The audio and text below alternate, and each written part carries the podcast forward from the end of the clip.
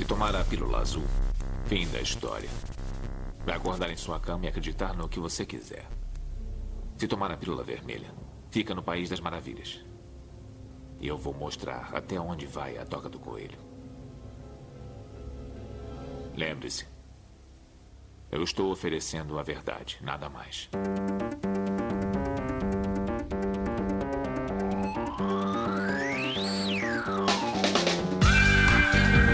Magicando. Praise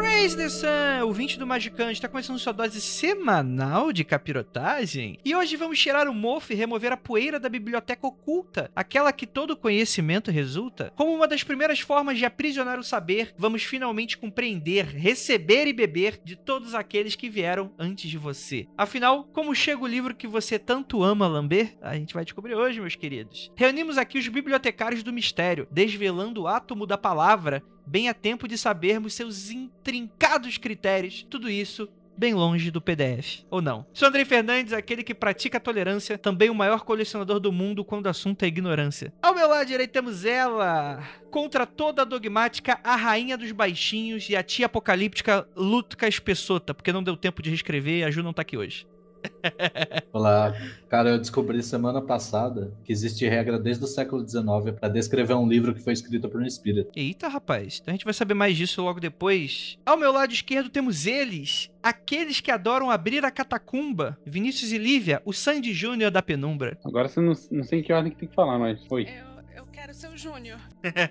Vocês têm que estar preparados pro Super Gênio me ativar aí. Então eu posso cantar no Angra. E como convidado especial, ele que é mestre marcial quando o assunto é quadrinho nacional, Rafael Fernandes. Olá, tudo bem, galera? Só que se eles são o Sandy Jr., eu queria ser, sei lá, meu, um dos Hanson. Mas o que é um Hanson solitário? Rafa? Só não sei qual, porque eu não sei quem é quem ali. É tipo Lemmings. Você poderia ser todos os Hanson juntos. Caraca, o amálgama. O Hanson é tipo o primo It tosado, né? gente, hoje a gente vai falar sobre o mercado editorial ocultista. Afinal de contas, quais são os segredos dos bastidores para levar o livro que você ama até a... o que quais são os melhores livros? Falar mal de editoras? Não pratico. Mas não, não tô impedindo ninguém de fazer aqui nesse episódio. Então, curiosidades, fofocas e depois dos recadinhos a gente já volta.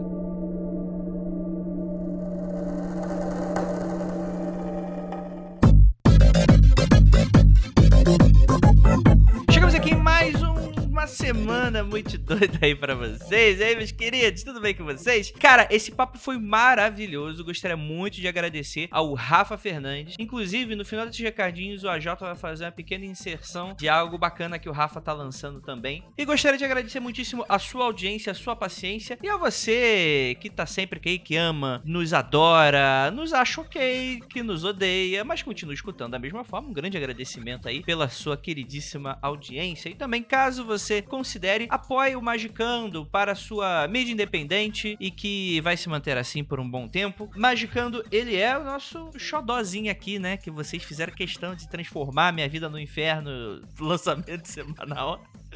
Então continue apoiando essa ideia, essa e mais metas bacanas para depois da pandemia. A gente já tá pensando, galera, a pandemia chegou num momento muito chato pra gente, porque a gente tinha tanta coisa legal para fazer presencialmente, mas se tudo der certo, pelo menos a gente vai conseguir aí projetar um futuro bem bacana aí pra gente. Então, vá lá no apoia.se barra magicando, você vai ter direito a escutar as nossas gravações e, enfim, né? E temos outros mimozinhos básicos, dê uma olhada lá nas metas e recompensas. E lembrando a todos, ah, Andrei, meu Deus do céu, tô apoiando agora na pressa porque eu quero escutar a gravação de hoje, de amanhã, depois. Ai, meu Deus, como é que é? Não foi aceito no grupo. Galera, o grupo é muito legal, mas tudo que a gente for lançar de gravação ao vivo, notícias e descontos, a gente manda diretamente por e-mail também. Então, caso você tenha perdido, por exemplo, esse e-mail, esse e-mail fica sempre guardado. A gente tem todos os e-mails guardados até aqui no mural do Apoia-se. Então, é só você logar, ser um apoiador, óbvio, obviamente, e entrar ali na nossa página, na aba de mural, e você vai ter acesso a todos os e-mails que a gente for mandar. Caso, inclusive, você também. Ah, meu Deus, Andrei, não tô recebendo e-mail. Você sabe que a gente grava toda quarta-feira, sempre dá uma checada lá no mural na quarta-feira, mais ou menos ali na parte da tarde, pra ver se tem gravação. É garantido que se tiver ou que se não tiver, vai estar lá no mural, beleza? Vou dar aqui um recadinho da Penumbra Livros. A Penumbra está avisando. Infelizmente, gente, eu conversando aqui com os queridíssimos, não vai ter Black Friday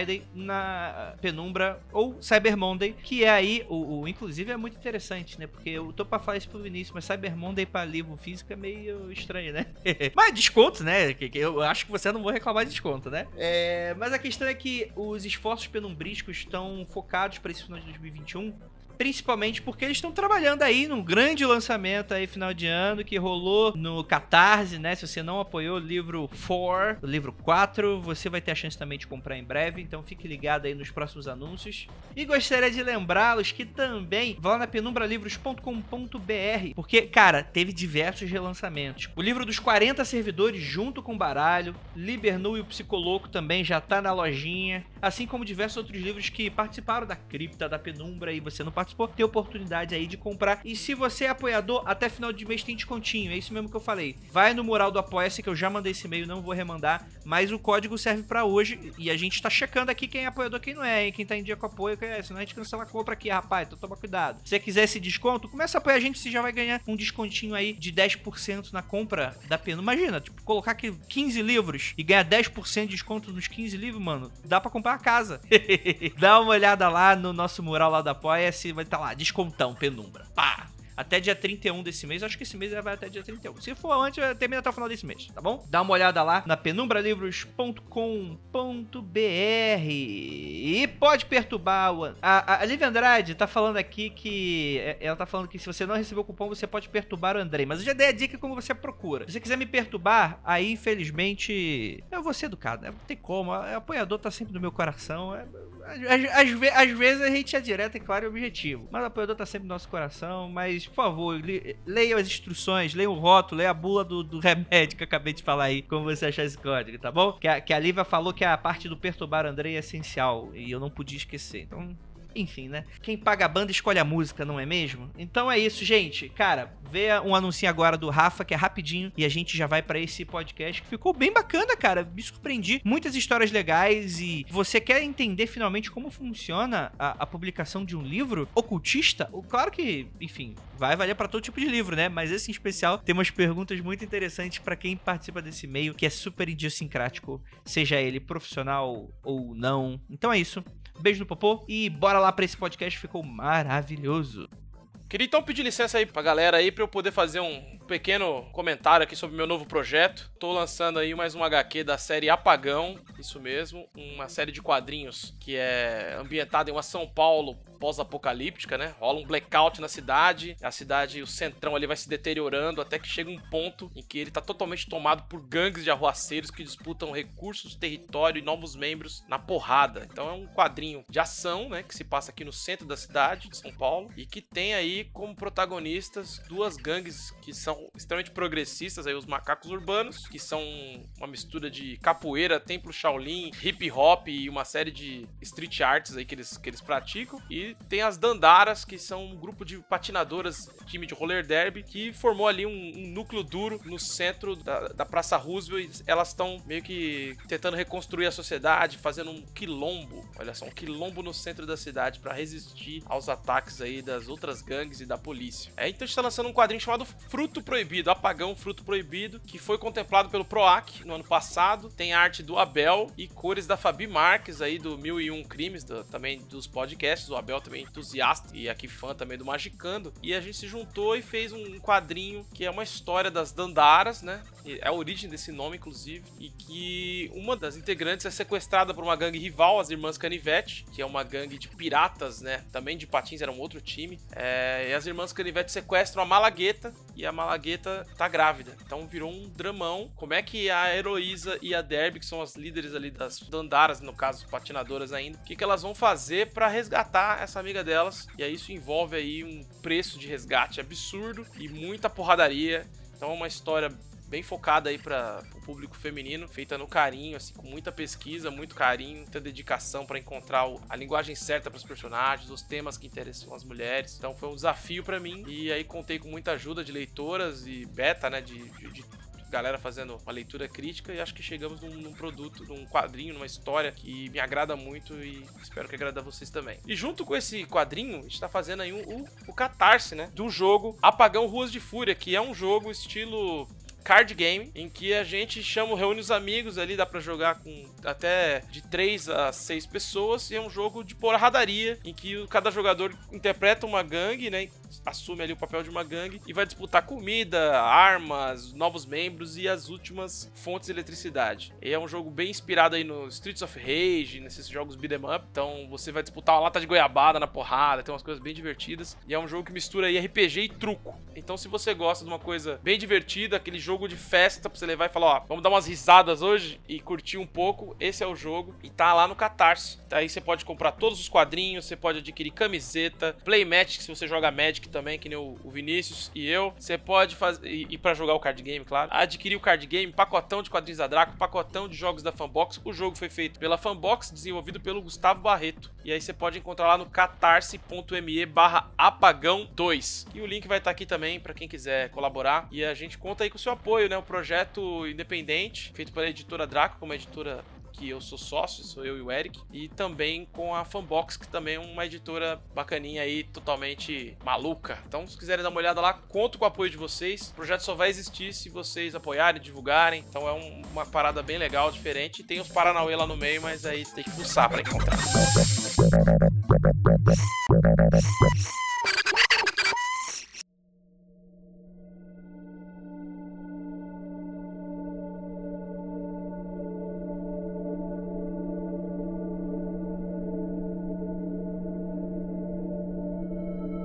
Lá, gente. Eu tô aqui dando um shift delete na minha, na minha pasta de PDF para gravar esse episódio, porque o mercado ele é muito importante.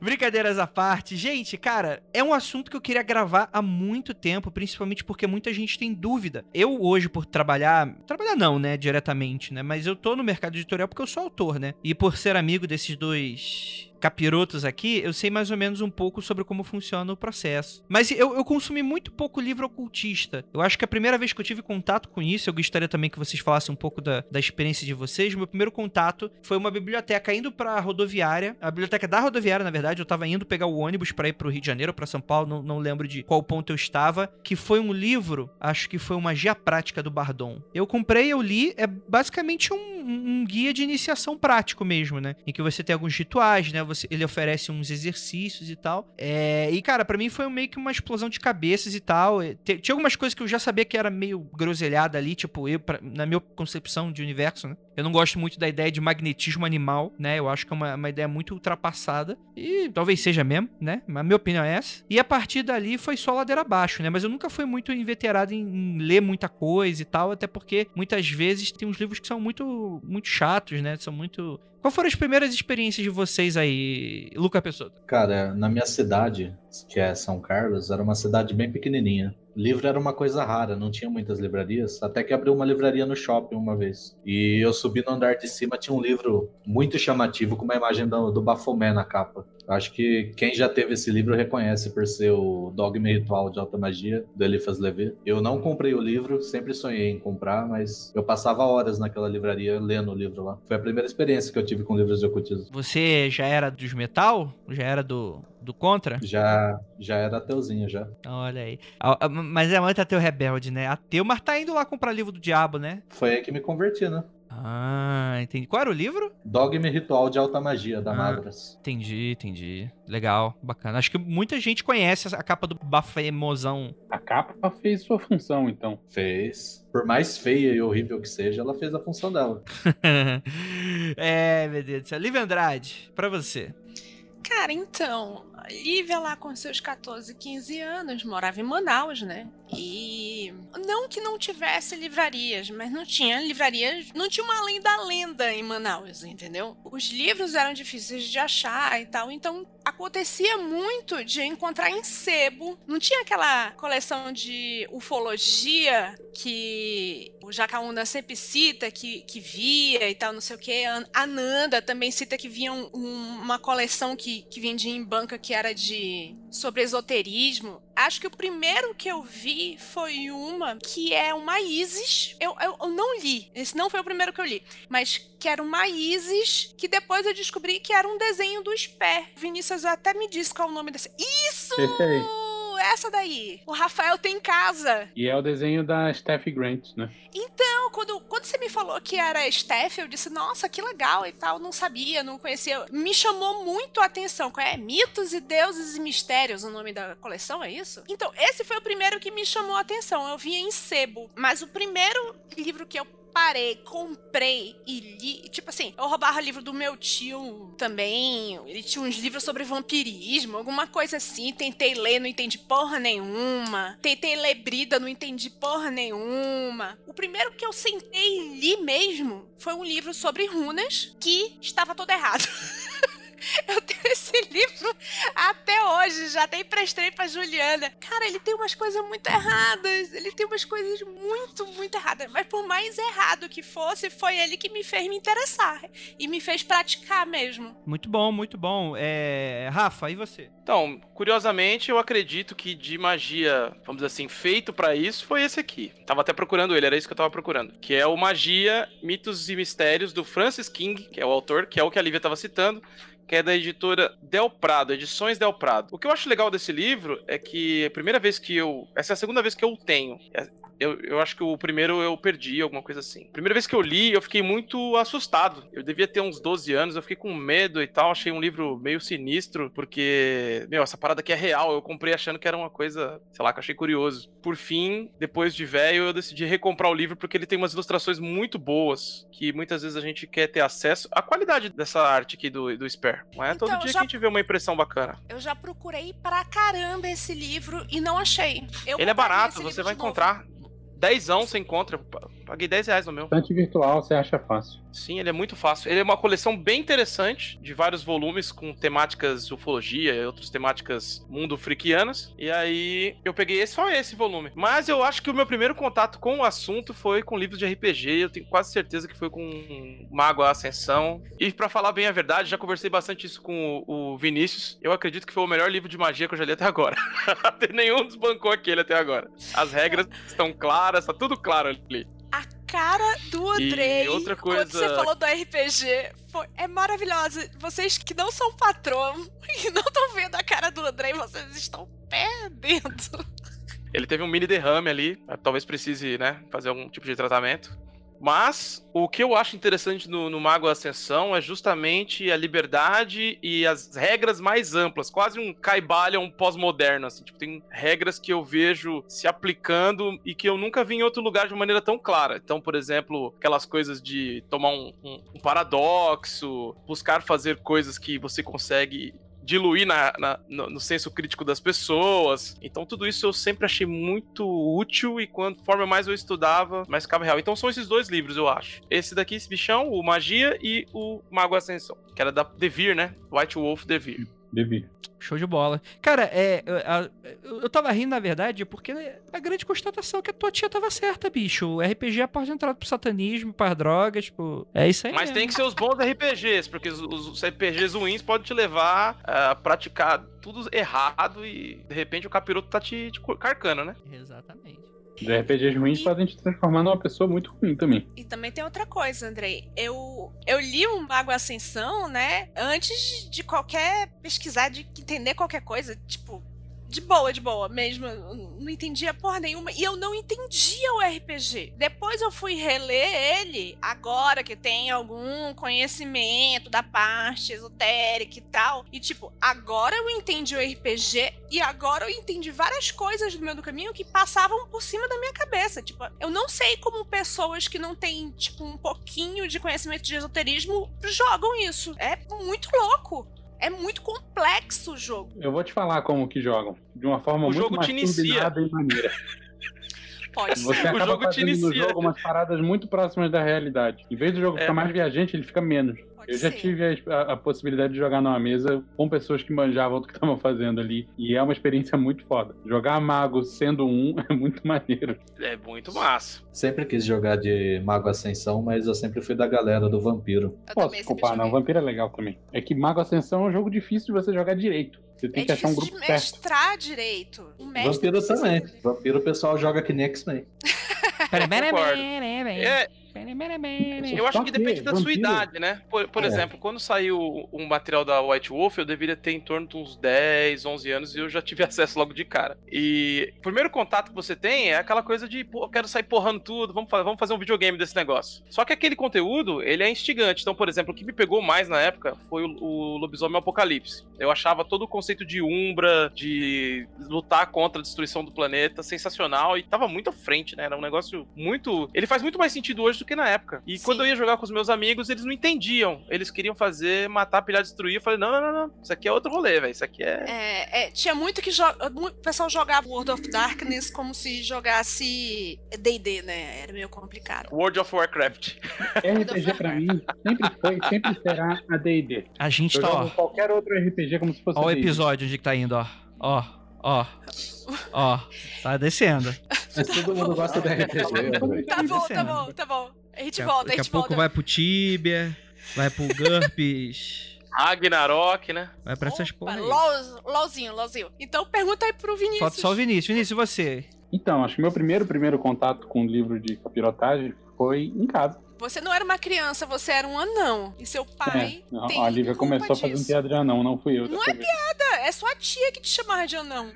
Verdade. Mas enfim, em casa sempre teve muito livro. Esse livro aí do, com a capa do, do Sper, esse Magia, eu tinha em casa e não tenho mais porque ele foi uma das peças destruídas pelos cupins na- no, no grande desastre de 1998, sei lá. A gente perdeu um terço dos livros que a gente tinha em casa nesse dia. Mas enfim, os primeiros livros que eu tive contato mesmo são, eram chatíssimos. Eram livros que eu não consegui ler todos quando eu era moleque. Eram os livros da Blavatsky e do Papir. Nossa. E alguns de Hare Krishna né? e do Prabhupada e tal. São as paradas mais hindus e o, a galera da teosofia barra martirismo barra coisas chatas e antigas. E assim, eu, moleque, não, não tive saco pra ler. Aí eu parti pra uma parada que era... É, é chato também, principalmente pra moleque, mas que eu acho menos chato, até hoje eu acho uma leitura menos cansativa, que é o Eliphas Levi, também o Dogma e Ritual da Alta Magia. Esse foi o primeiro livro que eu comprei. Entrei na livraria siciliana da época, essa porra era no Brasil inteiro, no Rio de Janeiro tinha. Eu morava numa cidade que não tinha nenhuma livraria, tipo, zero livraria, e não tinha nenhum sebo. Então, o meu acesso à cultura escrita era quando eu viajava pra capital. Eu morava no interiorzão do Rio de Janeiro e quando eu ia fazer alguma coisa, sempre acompanhado de família no, no Rio, aí sim eu ia lá e passava em livraria e comprava alguma coisa pra ler. Então, esses foram meus primeiros contatos. Como eu disse, e o Andrei não.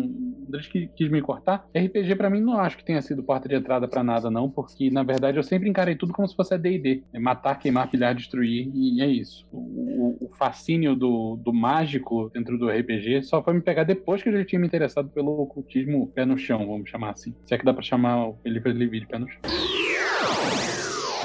Vocês todos moravam no Sudeste. Uhum. No Nordeste, eu não tinha acesso a isso. Mas a, a Bienal do Livro ajudou em alguma coisa pra vocês? Tipo, eu sei que o Vinícius ia com mais intenções pra Bienal do Livro, mas era de quadrinho.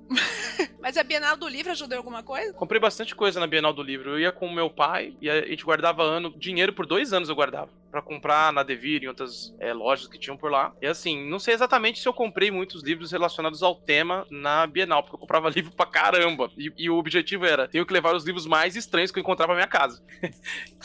então eu acabei comprando alguma coisa, talvez eu nem.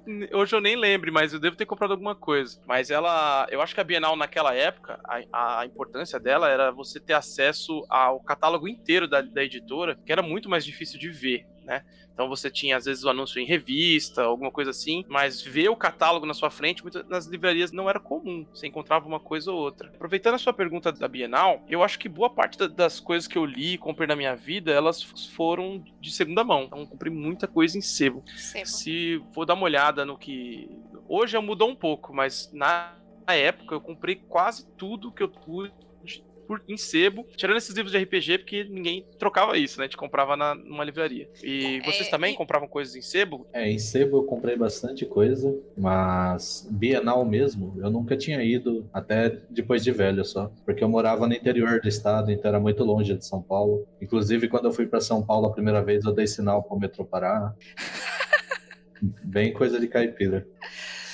Em Manaus, tinha bastante sebo, mas eu, eu não entendo porque lá tem uma cultura. Não tem uma cultura de sebo como tem no, no, na capital, do Rio de Janeiro, que tem vários sebos e tal. Mas tinha uns, umas coisinhas escondidas e, tipo, muito livro de ocultismo, mesmo que eu não tenha comprado, e ler, eu li em Manaus de um sebo que acho que hoje não existe mais, porque o, o dono faleceu, que se chamava o arqueólogo. E o arqueólogo era um cara que era entendido dos paranauês, assim, até hoje, eu acho ele era pelo menos um mega curioso, entendeu? Ele entendia alguma coisa e ele jogava RPG. Então lá tinha tanto livro de RPG quanto o livro de, de ocultismo e quadrinho também. Eu acho que muita gente de Manaus deve ter conhecido esse lugar. Quanto a Bienal, eu, eu só fui pra Bienal quando eu já tava aqui em, em, São Paulo e eu fui muito no, no esquema do Rafael, né? Tipo, vou lá, vou na, nas barraquinhas mais obscuras comprar livros de português de Portugal, porque não tem isso no Brasil. Ia nesse esquema. É, Bienal para mim era uma parada que era, era mais ou menos isso também, de, de conseguir acesso às obras que não você não achava nem em livraria. Tinha muita coisa que, tipo, livraria, hoje em dia é um pouco menos, né? Hoje em dia você tem livraria livrarias grandes e tal. Algumas delas estão quebrando, enfim, mas na época, é, sei lá, meados dos anos 90, livraria era muito um lugar de vender best-seller tinha uma caralhada de best-seller e você não achava os livros mais esquisitos. A Bienal era uma oportunidade de você achar os livros esquisitos. E uma coisa que eu gostava muito era de garimpar as partes de promoção, que obviamente os preços mudaram, mas seria o equivalente aos livros de 5 reais hoje em dia. Mudou. A Bienal agora é um sebo e os sebos agora são livrarias. Você vai é, na então. Bienal, é. um e monte de barraca de 10 reais. né?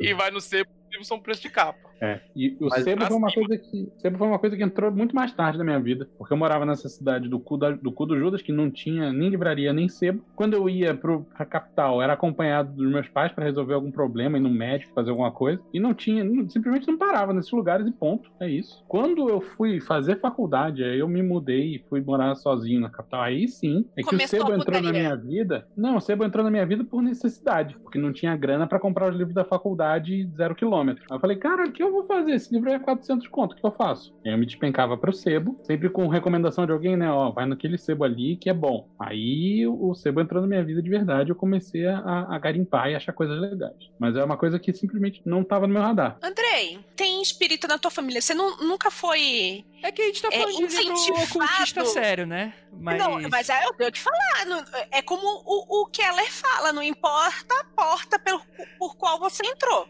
Mas a gente tá ah. falando de macumba, não de religião, certo? É, Sim, mas eu queria fazer, eu queria perguntar se você foi cooptado, tipo assim, tem esse livro aqui pra ler, entendeu? Porque eu fui.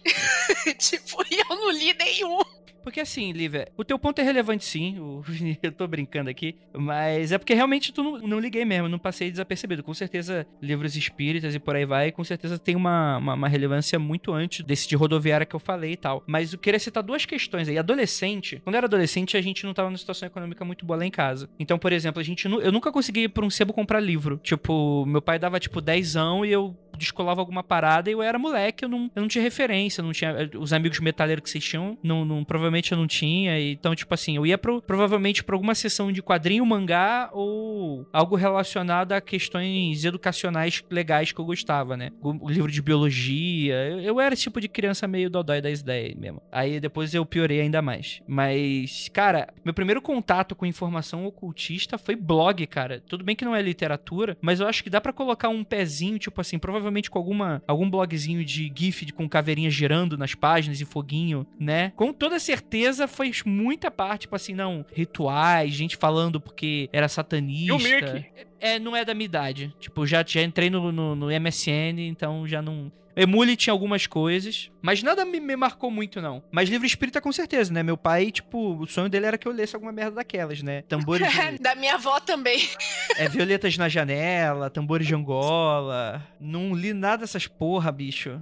Aí quando eu li o Roqueiro no Além. Já Olha. leram o Roqueiro no Além? Não. Eu li pra sacanear um amigo. É tipo a história do Raul Seixas depois que morre. Cara, eu leria essa fanfic aí, bicho. Cara, é uma fanfic muito engraçada. Ainda mais se você manja a história dele, porque não tem nada a ver. não tem Sim. nada a ver. Sim. Mas é muito engraçado ali pra sacanear um amigo. Muito bom, muito bom. Eu sou esse tipo de pessoa. E eu tenho certeza que existe- devem existir livros espíritas e de Umbanda muito bons, assim. É que as referências que meu pai me dava era, ou era um romancinho a ganhar com açúcar, ou era aqueles livros lá do cara que hoje em dia fala que o PT tinha um braço no umbral, né? E hoje em dia tá Da falando com... alienígena Juliane, né? É, tá, hoje, hoje tá entrevistando ET no, no, no O YouTube. certo é um dedinho no umbral, que é o dedinho do Lula já tá na outra dimensão. É, puxado, né? o, o torneiro mecânico puxou. É, Mas- mas, Andrei, eu, eu perguntei isso só porque eu sabendo que a tua família tinha um um pezinho no espiritismo e sabendo que as minhas experiências deveriam ter sido parecidas com as tuas, de você receber livro, de pessoal disse, não, lê isso aqui, você vai entender e tal. Mas assim, eu já tive situação de, eu já até contei no Magicando, de, de chegarem e darem vários tomos do, da Rosa Cruz pra mim e pro meu namorado dentro do chamado. ônibus e falar, vocês, eu, eu percebo que vocês precisam disso. Eu disse, eu, hein, Álvaro, tu fica com esse negócio aí. eu não quero isso, não. Também já ganhei livrinho de Rosa Cruz, hein?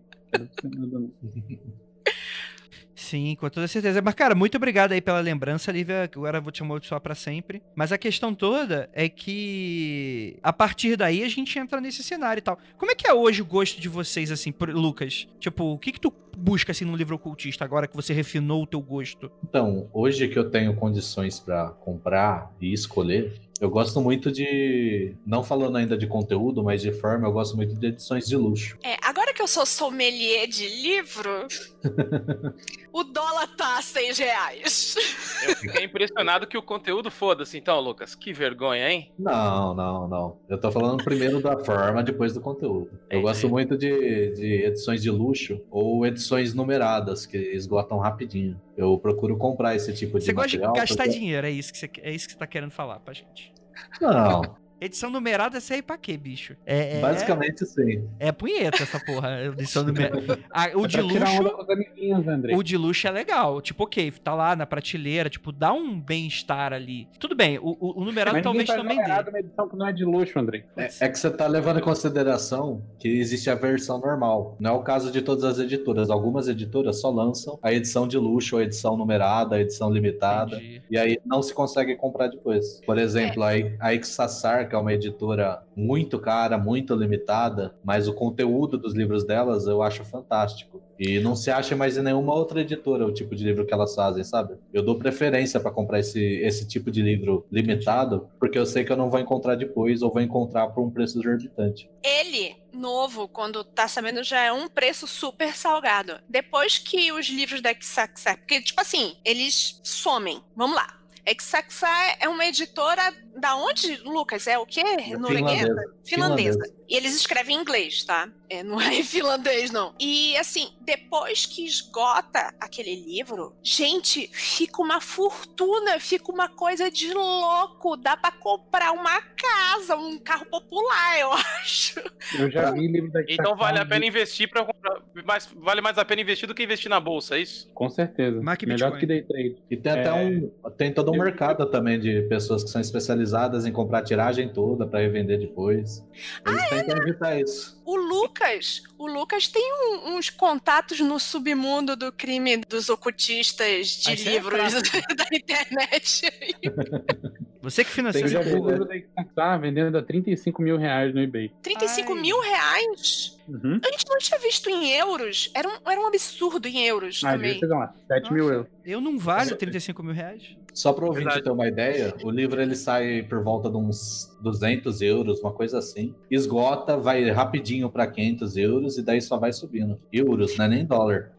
E só pra exemplificar como é o livro, assim, tipo, o livro é de couro de cabra, montês, não sei o que, gravado com folha de ouro. O negócio é feito exatamente para aquele livro, o negócio que grava. Cara, é de uma primorosidade absurda o livro dessa editora. É, quando a gente começou na Penumbra, a gente tinha um catálogo muito pequeno. Para a loja não ficar vaziona, a gente pegava livros de outras editoras para revender. A gente pegava alguns livros tipo de editoras independentes de ocultismo para vender zero quilômetro. A gente comprava um lote de algumas unidades para revender, beleza? E a gente fazia uns rolos também com livro usado mas aí com raridade, né? A gente pegava livro nada a ver. Eu já vendi livro da Ixaxara a 4.500 reais. E eu me arrependo de não ter comprado o tava pois é. barato.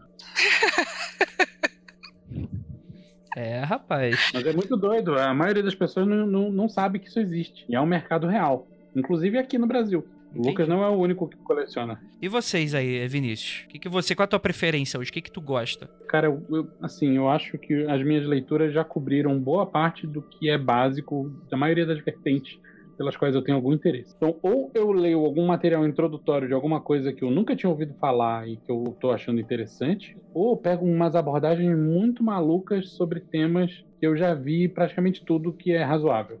Entendi. Você tá indo pro fringe agora. Não, não é fringe, às vezes é só uma cultura com, qual- com a qual eu não tive contato. Ele tá Não, indo não, no... não, Tipo aquele. Por exemplo, Magia do Caos, que você já, já leu um monte. Aí você vai pra vertente mais esquisitinha Isso. agora. Então você tá lendo aqueles livros de culinária com sêmen. Não, isso aí a gente tá indicando isso aí pra um outro amigo nosso que nem tá nessa gravação. Eita, não sei dessas histórias Fica não. aí, entendedores entenderão. Nem eu. E você, Rafa? Cara, curiosamente eu descobri a própria Penumbra através desse site, quando eles acho que eles não tinham nenhum livro, eles eram só um site de sebo, não? Chegou a ter esse momento? Que tinha, não tinha nenhum livro de vocês, Não, ou só não. tinha um? A gente começou com Tinha um livro. Tinha Era um uma que era o. Isso. A gente tinha um e tinha vários ro- rolos de outras independentes e tal. Eu, eu lembro que eu, na época eu vi o site de vocês e aí eu não sabia se era um sebo, se era uma editora. Aí tinha um, tem um conhecido aí que ele também curte essas coisas. Eu perguntei, e aí, o que, que você acha desse, desse site aqui? Você conhece? Só pra ver a resposta, e a resposta foi: Ah, é só mais um site de livros satanistas. Aí falei, então tenho que comprar com eles. Aí falou com desdém assim, falei, não, vou lá olhar, porque certamente tem alguma coisa do meu interesse. Os primeiros contatos que eu tive na hora de comprar, que eu comecei a amadurecer meu, meu interesse, foi primeiro com referências de amigos, né? E eu tive uma vantagem aí. Aí eu também gostava de uma lista que, que surgiu lá no Morte Súbita. 23 livros porque você tem que ler e tal, tal, tal, tal. Eu quase gabaritei a lista. E era uma lista, eu- uma lista que eu considero muito boa, inclusive, até hoje. E tive uma vantagem, eu trabalhava na Martins Fontes, tanto na livraria Ah. quanto na editora. E um dos meus amigos, o Marcelo, ele era o comprador de importados da Martins Fontes. Então eu toda, toda semana chegava com uma lista, ó, traga esses livros nada a ver aqui pra mim. Aí ele trazia um monte de coisa, tarô. Então eu consegui comprar umas coisas que não eram tão acessíveis, com preço bom, porque eu tinha um desconto legal. É assim, então comprei uns crawlers que não eram tão acessíveis na época. Ah, tudo que eu pude eu comprei na época. Israel Regardi, esses troços todos que eu tava pirando e que não, eu não encontrava. E dentre essas coisas as mais, vamos dizer assim, as que eu considero as mais legais são essa coleção aqui de da Susana Treister, que é o Hexen 2.0 e o Hexen 2039. Já viram essa parada? Não. Ela é uma mina que tem habilidades psíquicas, então ela faz uns desenhos de visão remota, faz espionagem. Ela chegou a desenhar um livro da, da Penguin antes de sair, invertido, seja lá por quê. Parada Ai, muito que louca, e ela fez um tarô que, eu- que é um dos meus favoritos, que é um tarô meio discordiano, meio caótico, ó, que ele tem palavras-chave e tal. Eu tenho tanto o livro quanto o tarô. Se liga nesse arcano aqui, que maravilhoso. Arpanet? É, e aí. E ele tem vários textos, tem carta do Timothy Leary, é um tarô maravilhoso, assim, do Aldous Huxley. Outra compra bacana foi Book of Lies. Então, assim, eu fui começando a pegar as coisas que eu curto, que é magia do Esse caos, Lies é discordianismo. Foda demais. Adoro esse livro. Então, eu consegui pegar umas coisas muito doidas na época que eu não tinha acesso. Aquele Modern Magic do Craig, essas coisas eu fui pegando na época. Que eram o, o básico do básico. Eu nem li tudo, li um pedaço de cada um, fui fuçando. Mas acho que o meu gosto foi mais por essa linha aí. Eu tenho uma pergunta que é pra todo mundo aí que entende. Que- Ou seja, Andrei não, não precisa responder. Da onde que vocês tiravam a indicação de o que comprar? Porque assim, eu sempre tive problema de não saber o que comprar. E, e o livro que tá ali acessível, que tá no negócio, é, é- é livro de Wicca, que eu comprei vários, mas não era bem isso, e acabava me desincentivando e tal. Como. Quem foi que bateu na tua orelha e falou: compra o Book of Lies? Bom, eu, eu pesquisei dentro do assunto que eu gostava e eu fuçava catálogos, né? Porque eu, eu sempre tive muito interesse por catálogos de editora e tal. Então eu entrava na Amazon, abria o catálogo de alguma editora, ou entrava no site da editora, ficava olhando, até encontrar alguma coisa que eu gostasse. Nessa época eu tava listando. Aí eu listava o que eu queria e pedia pro cara trazer. Inclusive já passava o contato da editora, porque muitas vezes nem eles nunca tinham comprado nada. é uma época intermediária entre os antes dos youtubers, da- dos blogs. Então muitas vezes eu, Uhum. eu consultava blogs, tem indicação de amigo e tem também assim, ah, sei lá, tô pesquisando o Alan Moore e descubro que o Alan Moore tem um livro de magia e vou compro o livro de magia, ou como foi o caso do Grant Morrison, entre outras coisas assim. Credo. Credo, mas que delícia, né? Desculpa, saiu sem querer. Adoro o Grant Morrison, cara. Acho que ele é. Ele não se leva a sério o suficiente pra gente gostar dele. Não, que isso, Rafa. Todo mundo tem seus defeitos. Pelo contrário. Eu- é o que eu mais tenho. Mas era isso. Acho que eu, eu fui- o Morte Súbita foi muito legal como ponto de partida na época. Acho que, acho que esse é 2008, sei lá. Mas, no geral, era batia com o meu gosto, eu comprava. O principal ponto, ponto para mim de referência é se eu achasse interessante, esquisito e fosse incomodar alguém da minha família, eu comprava. É, eu fui para um caminho bem diferente, na verdade. Pra mim, internet é uma coisa que jamais passou pela minha cabeça até, sei lá, cinco anos atrás, que tivesse alguém falando de magia na internet. Pra mim isso Boomer. não fazia sentido nenhum. Alerta boomer. Boomer. Nenhum, nenhum. Não fazia sentido. Beleza. Então não era uma coisa que eu, que eu lia, nem, nunca olhei pra esses blogs, até recentemente, considerando que eu já sou velho. É, então o conceito de recente é bem elástico. Eu não tinha muita gente com quem conversar. Poucas pessoas se interessavam e entendiam tanto quanto eu, quando eu era moleque. Então eu acabava fazendo o seguinte: eu procurava ou outros livros do mesmo autor, ou via no final do livro, vinha lá falando, leia também não sei o que, e eu ia ver o que que era, ou via a bibliografia. Ó, esse livro aqui usou tal e tal e tal como referência. Pô, legal, bacana. Por isso que ele é o louco da bibliografia. Muito bom. É, Eu gosto também. Acho que é importante. Fala aí, o Felipe Castanhari não gosta, né? olha o cara. Desculpa. Começou! desculpa. Começou! Meu Deus, como eu estava com saudade do Lucas. Aí, aí poder falar mal do- de outra mídia aí tá podendo, que não vai escutar mesmo. Então. Mas Cara, eu eu, fiz uma coisa muito engraçada na Comic Con que foi esbarrar nesse cara, eu não sabia quem ele era. Eu lembrava de vista e falei, Kaji, vamos fingir que, fingir que a gente é fã. Aí a gente falou, "Ô, cara, tira foto com a gente, gosta de você pra caramba, tira uma foto. Aí eu fui descobrir quem era, aí postei, olha só, encontramos na Comic Con, vieram na nossa mesa, um fanzaço nosso. e botamos. que filho da puta. É, faz parte, né, cara? É assim que faz magia. Boa estratégia. Conheço muito mais que é assim mesmo. Eu no começo não tinha muito referencial do que, que eu ia atrás buscar, então eu estava basicamente limitado ao catálogo da Madras. Eu não lia muito inglês na época, então tudo que a Madras lançava que eu conseguia encontrar eu acabava pegando. Com o tempo, eu fui desenvolvendo um, um- um gosto por certos autores eu acabei indo atrás de autores que eu gosto. Então hoje em dia o que basicamente eu, eu vou atrás é temática que eu gosto e autores que eu gosto. Eu acho que a Madras e a, a Pensamento, né? Acho que pra quem viveu os anos 90, início de 2000, é- era o mais fácil de achar, né? Era o mais. Pra mim foi muito mais a pensamento do que a Madras nessa fase. As duas a foram Madras teve importantes pra mim também. mesmo. A Madras também foi importante, mas o pensamento foi mais. E eu tinha da coleção velha do meu pai umas coisas da sociedade lá do Pravupada e tinha umas coisas que eram da Abril, antiga, década de 80, 70. É que 80 e 70 teve umas maluquices na Abril mesmo, né? Que mand... lançaram umas coleções, umas coisas assim meio esquisitas. Não sei o que aconteceu na Abril nessa época. E teve uma outra parada que eu também tive acesso quando eu era, era moleque, que é muito bizarro. Era a Biblioteca da Maçonaria. Tu foi numa biblioteca de maçonaria? Eu fui, não, eu ia, eu frequentava. Eu imagino beleza, que devia ser bem chato, né? Não, tinha coisas legais, era bem variado. Que tu conhecia? Amigos, amigos e pais de amigos. Não tentaram te cooptar, não, rapaz? Tentaram. Não Ah, eles sempre tentam. Tentaram me cooptar pra demoler. É, pra mim também. Aí eu, eu demolei pra, pra responder e desencanei. não- e eu não demolei. Credo. Cara, eu, eu, eu sempre penso assim, eu vejo que tipo de pessoa que tá te convidando. Normalmente é uma pessoa que você não estaria no mesmo clube que ela, então o Groucho Marx já bate na cabeça, sem chance. Não, pra mim, o, o, o, o que me broxou total de maçonaria foi quando eu fui no churrasco da maçonaria. E, um, tinha lá nesse churrasco um deputado que hoje tá preso, mas eu- na época eu já sabia que o cara era pilantra. E, tipo, o que me fudeu de vez foi que tinha, de um lado, a galera comendo, tomando cerveja, falando merda, e do outro, as mulheres trabalhando. Eu falei, cara, que parada caída, bicho. Mulherada lavando louça e, e os caras só tocando foda-se. Eu falei, ah, não, brother, isso aqui tá muito errado. E, tipo, eu cheguei a questionar alguém sobre isso, ele falou, não, mas é assim mesmo. Eu, ah, então tá, beleza. Quando eu sou fã, eu quero service, como já diria o falecido lá do, do, do site dos ovos lá. Antes de querer matar os outros mandando pro cinema. É o quê? Peguei a referência, Andrei. Peguei a referência.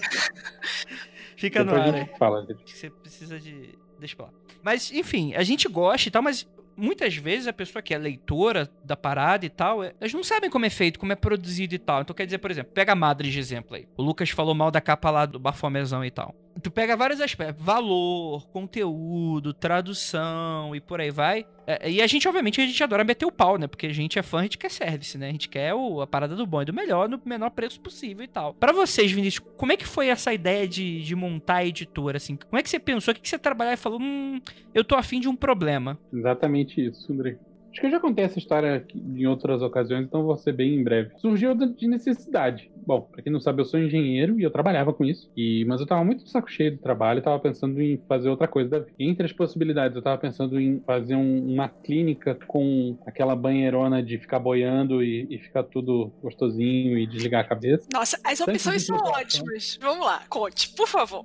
Outra opção, fazer um, uma locadora de Harley Davidson. E a outra opção era fazer livro. Não, antes disso, nós chegamos a cogitar uma loja de RPG também. Uma loja de RPG, verdade. Caralho, vocês optaram. eh, Agora que a Lívia resgatou essa da loja de RPG, eu ia falar que, porra, vocês optaram pela pior opção, mas aí ela falou loja de RPG e já não é mais a pior opção. É. Então, E parabéns. a loja de RPG quase virou. Quase virou. inclusive. Ia A gente ia gastar pegar todo uma o dinheiro em cartinha de Magic, né? A gente ia Não, ter uma imagina. franquia e tal, Tereré foi o que foi mais pra frente. Fora a penumbra.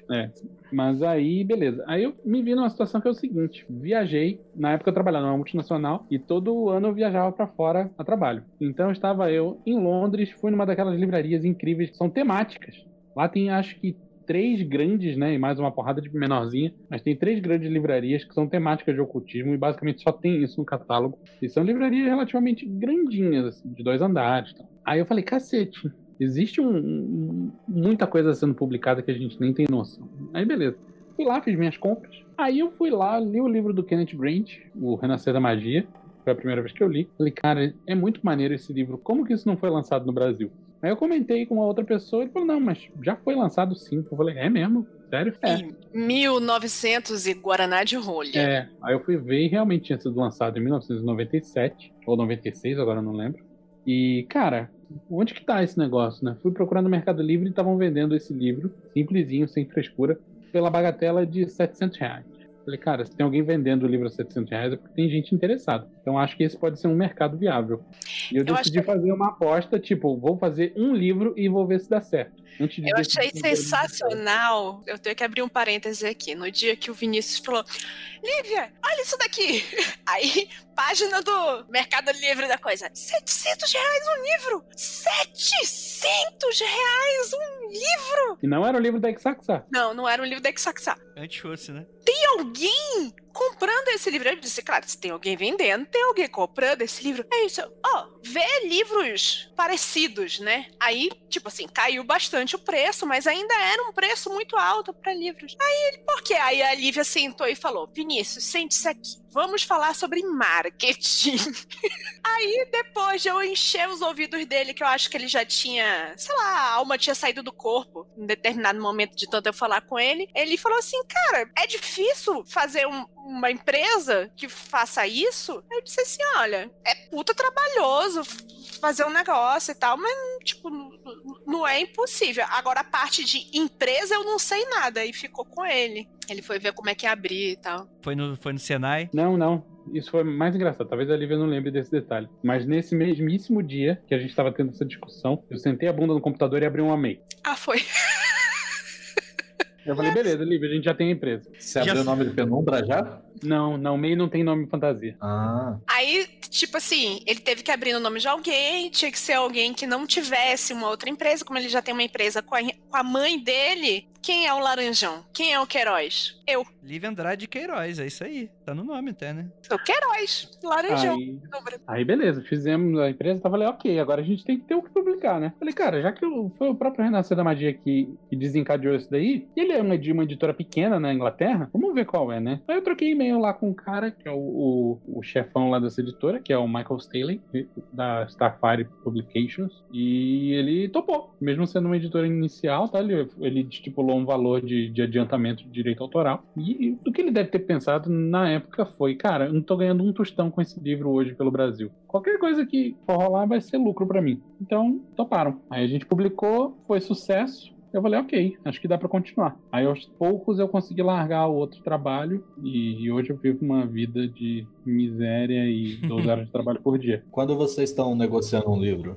vocês oferecem um valor pra, pelos direitos ou a editora que impõe um valor pra vocês? Sempre Cara, tive essa tem- dúvida. Eu tenho um jeito muito idiota de negociar, porque eu prezo pelo que é razoável, sabe?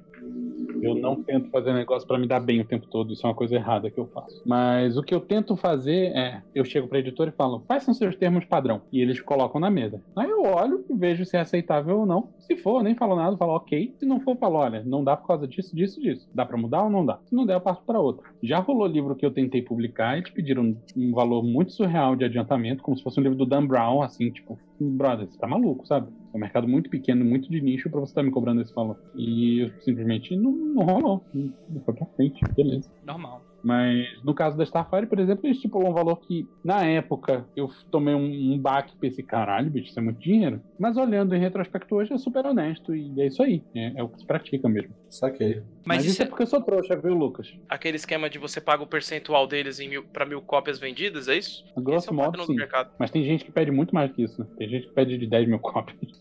Caralho, bicho. Não, eu acho que isso é só pra não falar não, sabe? E eu também acho que eles veem o tamanho do Brasil e acreditam que o mercado é desse tamanho, e não é. E vê que tem 200 milhões de habitantes e acha que as pessoas todas leem, né? É, tem que chegar e falar assim: olha, gente, tem cidade que não tem livraria. Tem Não, cidade pô, que tem as- analfabeto, provavelmente não tem alguém que leia. Hã? Em comparação com É outros triste. países que são muito menores que o Brasil, em, em termos de mercado editorial, é ridículo o mercado editorial do Brasil. A Argentina, por exemplo, que tem que 200 milhões de habitantes, as tiragens lá são na casa de, de milhares de Milhões é cópias. nós. Quanto? 200 milhões somos nós aqui. É bem menor que o, que o Brasil, a Argentina, né? Uhum. É bem menor. Em, em comparação, as tiragens de, que saem lá são muito, muito vezes superiores às, às tiragens que saem no Brasil. Uhum. É, o, o- argentino, ele, ele é um povo muito, muito cultural, né? Ele tem muito. Enfim, é, é muito doido isso. Mas o que o Lucas puxou aí é, é interessante porque, tipo, como é que funciona esse lance de você negociar, assim? Tipo, você manda um e-mail como quem nada, ou aumente seu pênis, abre lá e Vin- Vinícius Ferreira off Penumbra. Please, come to Brazil. É isso?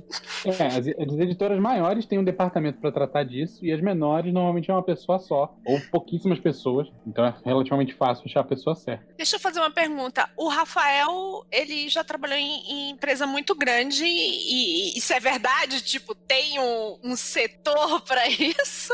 Ou é só lenda? É, eu já trabalhei em editoras bem grandes, mas se ela for muito grande, ela tem, costuma ser o mesmo setor que licencia coisas internamente. Então, por exemplo, é o setor de que cuida tanto de um lado quanto pro outro. Por exemplo, eu vou colocar um trecho de um texto nesse livro que é de não é de domínio público e esse trecho é maior que os 10%. Então, esse cara que vai negociar isso pra mim também negocia a venda. Ou tem um agente que faz isso interno, que ele fica vendendo pra fora e comprando. Então, tem isso. Normalmente tem essa pessoa com essa função. Em geral, editoras como a Draco ou como a Penumbra, nós fazemos de varrer o chão a fazer negociações internacionais ao mesmo tempo. Exatamente. Inclusive com o telefone no- encostadinho no ombro e a vassoura na mão. Exato. E de cueca. Não, isso não. Não, peraí. Eu nunca negociei nada sem De cueca. cueca. Não, sem cueca. tipo, nunca negociei nada sem roupas de baixo. Não seja É, por é isso. importante deixar claro. Prepare-se pra Calciferum 3. Ah, Oh, oh, oh, aí sim, André. Opa! ó, ó, alguém gravou essa parte aí que eu vou jogar na cara de alguém depois. Mas então, isso que, que o Rafa falou de agente também é um outro modelo que tem. Editoras que são grandes pra caralho conseguem fazer tudo internamente. As editoras que são só muito grandes, às vezes usam agentes pra representar elas em outros territórios. Verdade. Qual foi o livro? Teve um livro que a gente teve que lidar com isso, né? Que a gente Não, não, não vamos dizer nomes, mas tem. Teve um livro que a gente teve que lidar com Nova York. americana com agente na Espanha pra representar toda a América Latina. Porque, obviamente, todo mundo na América Latina fala espanhol. Né? Então, fomos lá. Mas a gente é, não é na- colônia espanhola ainda? Pois é. Nossa capital é Buenos Aires, né? Aí fo- foi a gente fazer negociação e mandar cartinha, uma, uma cópia pra Nova York, uma pra Barcelona, outra que pariu. Então ramo, atenção. o ramo livreiro Não ainda foi é muito e-mail. atrasado. Reparem que não foi e-mail, não foi um fax, foi uma carta. Uhum. A gente teve que, teve que mandar uma carta. É, e de todos os livros que a gente assinou o contrato, teve um que foi assinado digitalmente. Caralho, bicho. Isso é, é bem assustador, né?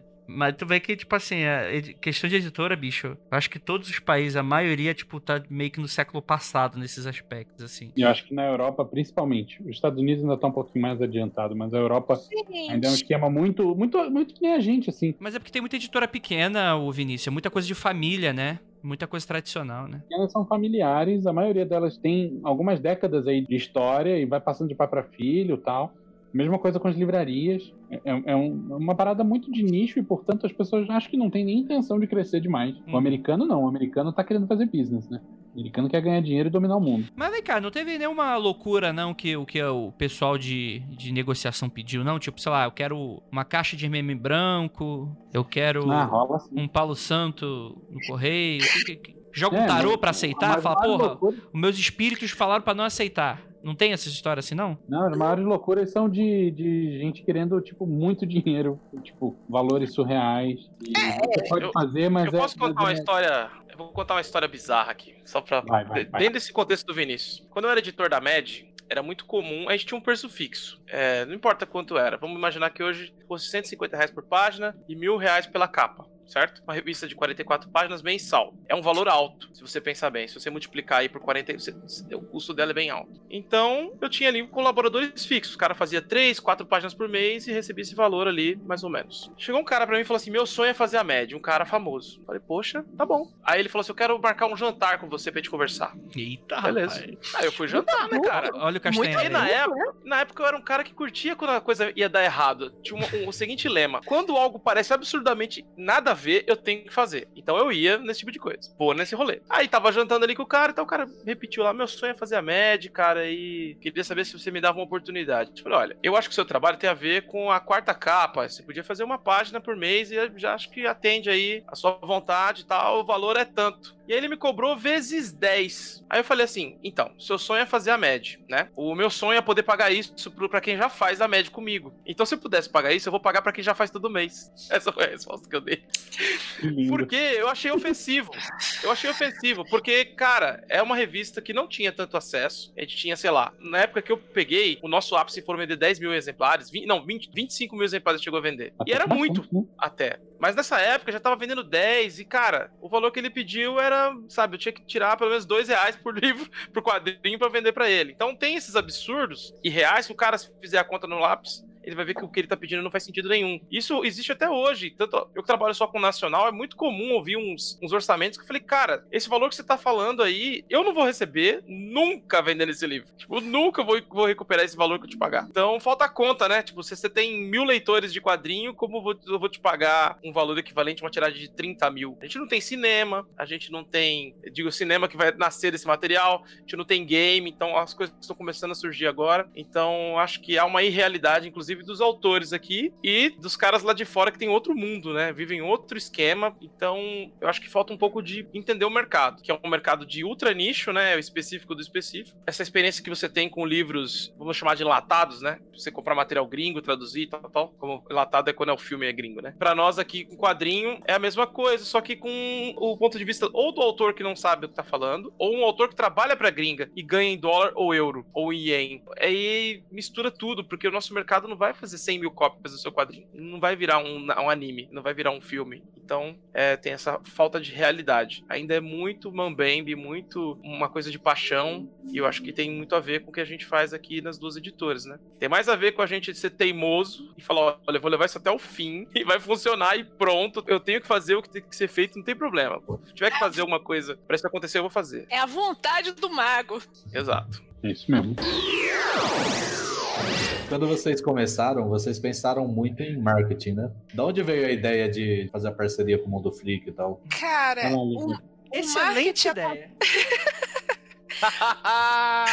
Mas foi uma excelente ideia mesmo. Foi uma das ideias que eu digo assim: naquele momento eu fui iluminada. A Eris falou e disse: vai lá, minha filha. A gente pensou muito em marketing por causa da minha formação. Eu tenho formação em marketing, né? Então, na hora de a gente fazer a empresa, a gente já foi pensando no, tipo, como ia ser a cara, o que ia fazer, qual seria o público-alvo. A gente sempre pensou no público-alvo desde o início. E o problema de trabalhar com nicho, eu acho que o Rafael vai sentir essa dor também, é, tipo assim, chegar nele. Eu acho que pro Rafael é um pouquinho mais amplo então tem um espaço ainda para ele fazer um me remexo muito aí. Porque tem, sei lá, CCXP e tal, tem, você consegue Aí eu ver acho um que tem mais players no mercado, entendeu, Isso, Lívia? mais tem mais gente disputando. Aí é. É, mas tem isso. Mas assim, mas tô falando do público. Você tem ferramentas para chegar ao público, mas você tem mais players, mais concorrência disputando esse público. É, no nosso setor, por exemplo, não tem um portal que, que vá anunciar os lançamentos do mês. Falar, olha que legal, tal.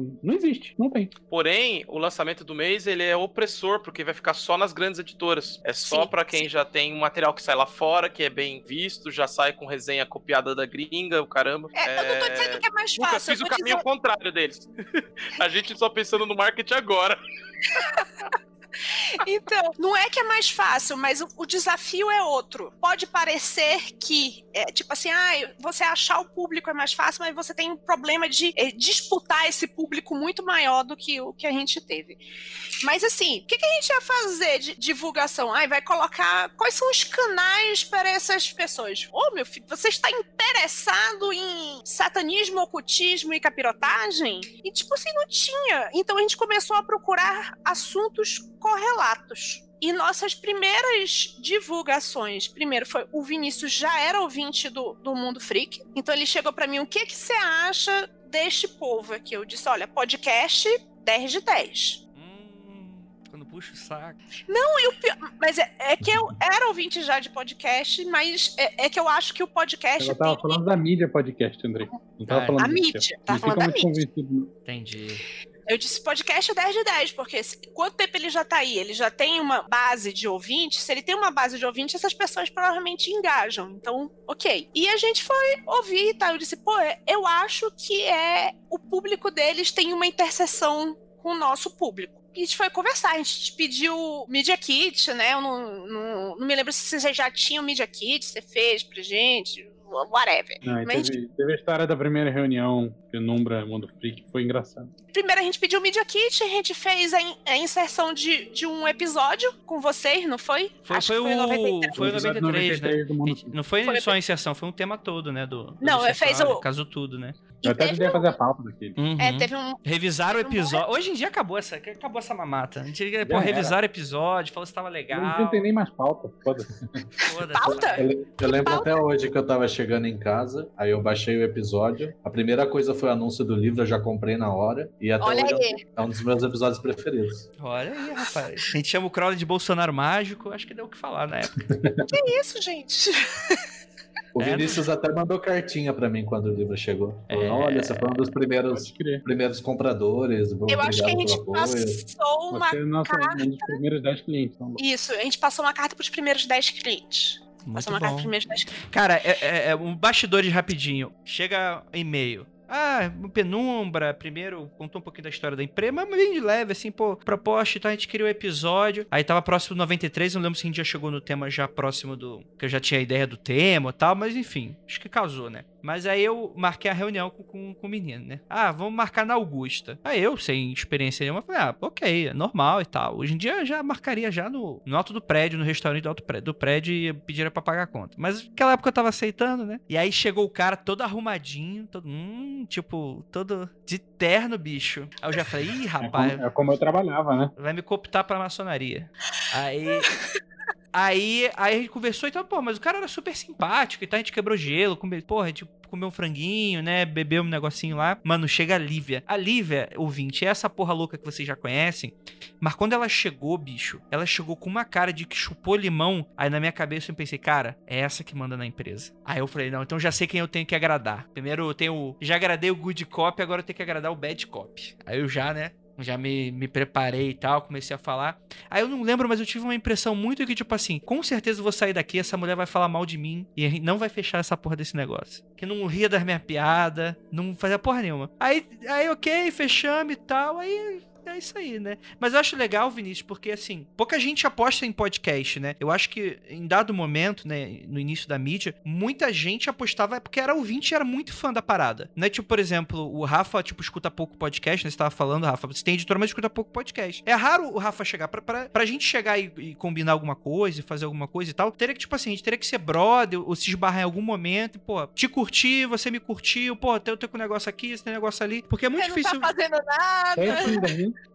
É Tinder, assim. É, tipo, e eu acho que é legal isso, porque, tipo assim, é, é- é realmente uma mídia muito complicada de, de você confiar no primeiro momento, mas eu acho que vocês não têm nada a reclamar daquele primeiro anúncio, né? É, na verdade, a gente não tinha muita, muitas. Assim, as outras alternativas eram muito ruins. Como que a gente ia anunciar? Fazendo anúncio Ô, ô, pago. no Vinícius, você lembra que a gente já era amigo e a gente conversou sobre isso? E você falou, Sim. não, eu anunciei no Mundo Freak, você, o que, que você acha? E tal, tal, tal, né? E Dá uma olhada, ela faz também, Rafael. Aí eu falei, pô, mas eu tô na merda, eu tô vendendo tudo aqui.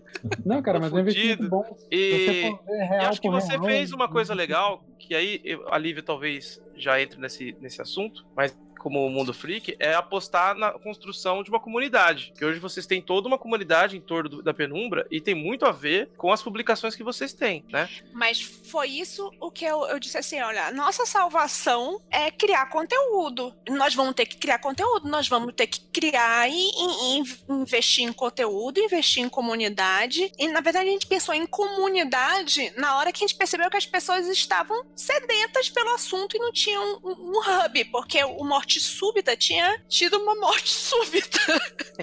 Sim.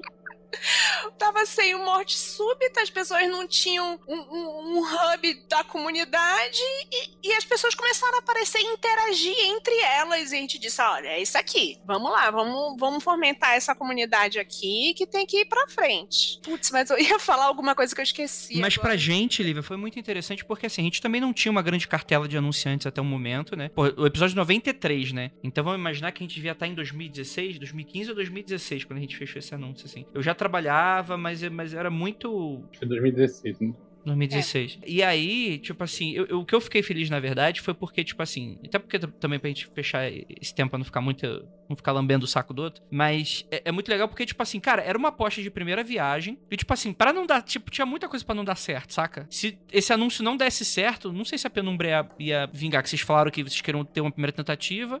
E aí, se não, foda-se, vai trocar, vou, vou investir aqui em Magic, em crack de papelão. Uhum. E eu acho isso legal, sabe? Pra gente também foi muito significativo. Foi um marco muito significativo. Porque, pô, a gente viu que. Porque não tenho nenhum interesse de fazer um anúncio pra uma parada que não vai vender, saca? Eu, eu quero conversar com a pessoa, quero ver- enxergar qual é a necessidade dela, qual é a parada. Manda real, tipo assim, ó, isso aqui é legal pra isso, isso aqui não é legal pra isso e tal. Eu acho que a gente teve uma conversa muito franca, a gente fez um teste. E, tipo, mas foi mais que um teste, né? A gente investiu muita coisa, foi, foi pesado, a gente teve um carinho, a gente teve. Eu acho que isso foi muito legal, tipo, foi muito significativo pra nós dois, né? Uhum. E ao mesmo tempo, Andrei, talvez. Acho que pouca gente sabe disso. A gente fez outros testes de anúncio que foram fracassos totais, fora de podcast. Por Por exemplo, exemplo, a gente anunciou numa grande revista de RPG, talvez a maior da América Latina. E desse anúncio Foi. foi pago e tal. A gente teve um total de duas conversões de venda. Caralho. foi fuê Foi total. uma grande bosta. Foi muito ruim. Aí a gente parou de, Existem de divulgar lá. coisas. E, e podcast funcionou pra gente. Outros, outros meios não, tão, não tanto. Então essa é a Outra coisa prova que de que. RPG não é uma porta de entrada pra magia. Pronto. Aí. Não. Assim, isso vai ser daqui a um tempão. Quando a pessoa já tiver parado de, de ler a revistinha. É que eu acho que essa revista aí é D&D, medieval, derivados, né? Aí eu acho que é difícil. Esse é o problema. Pode Ela ser. já foi mais, mais complexa, assim, de ter uma variedade de coisas e acho que era, me interessava mais nessa época. Eu acho que é legal, mas não é pra mim. Como eu nunca gostei de jogo de RPG de fantasia, então.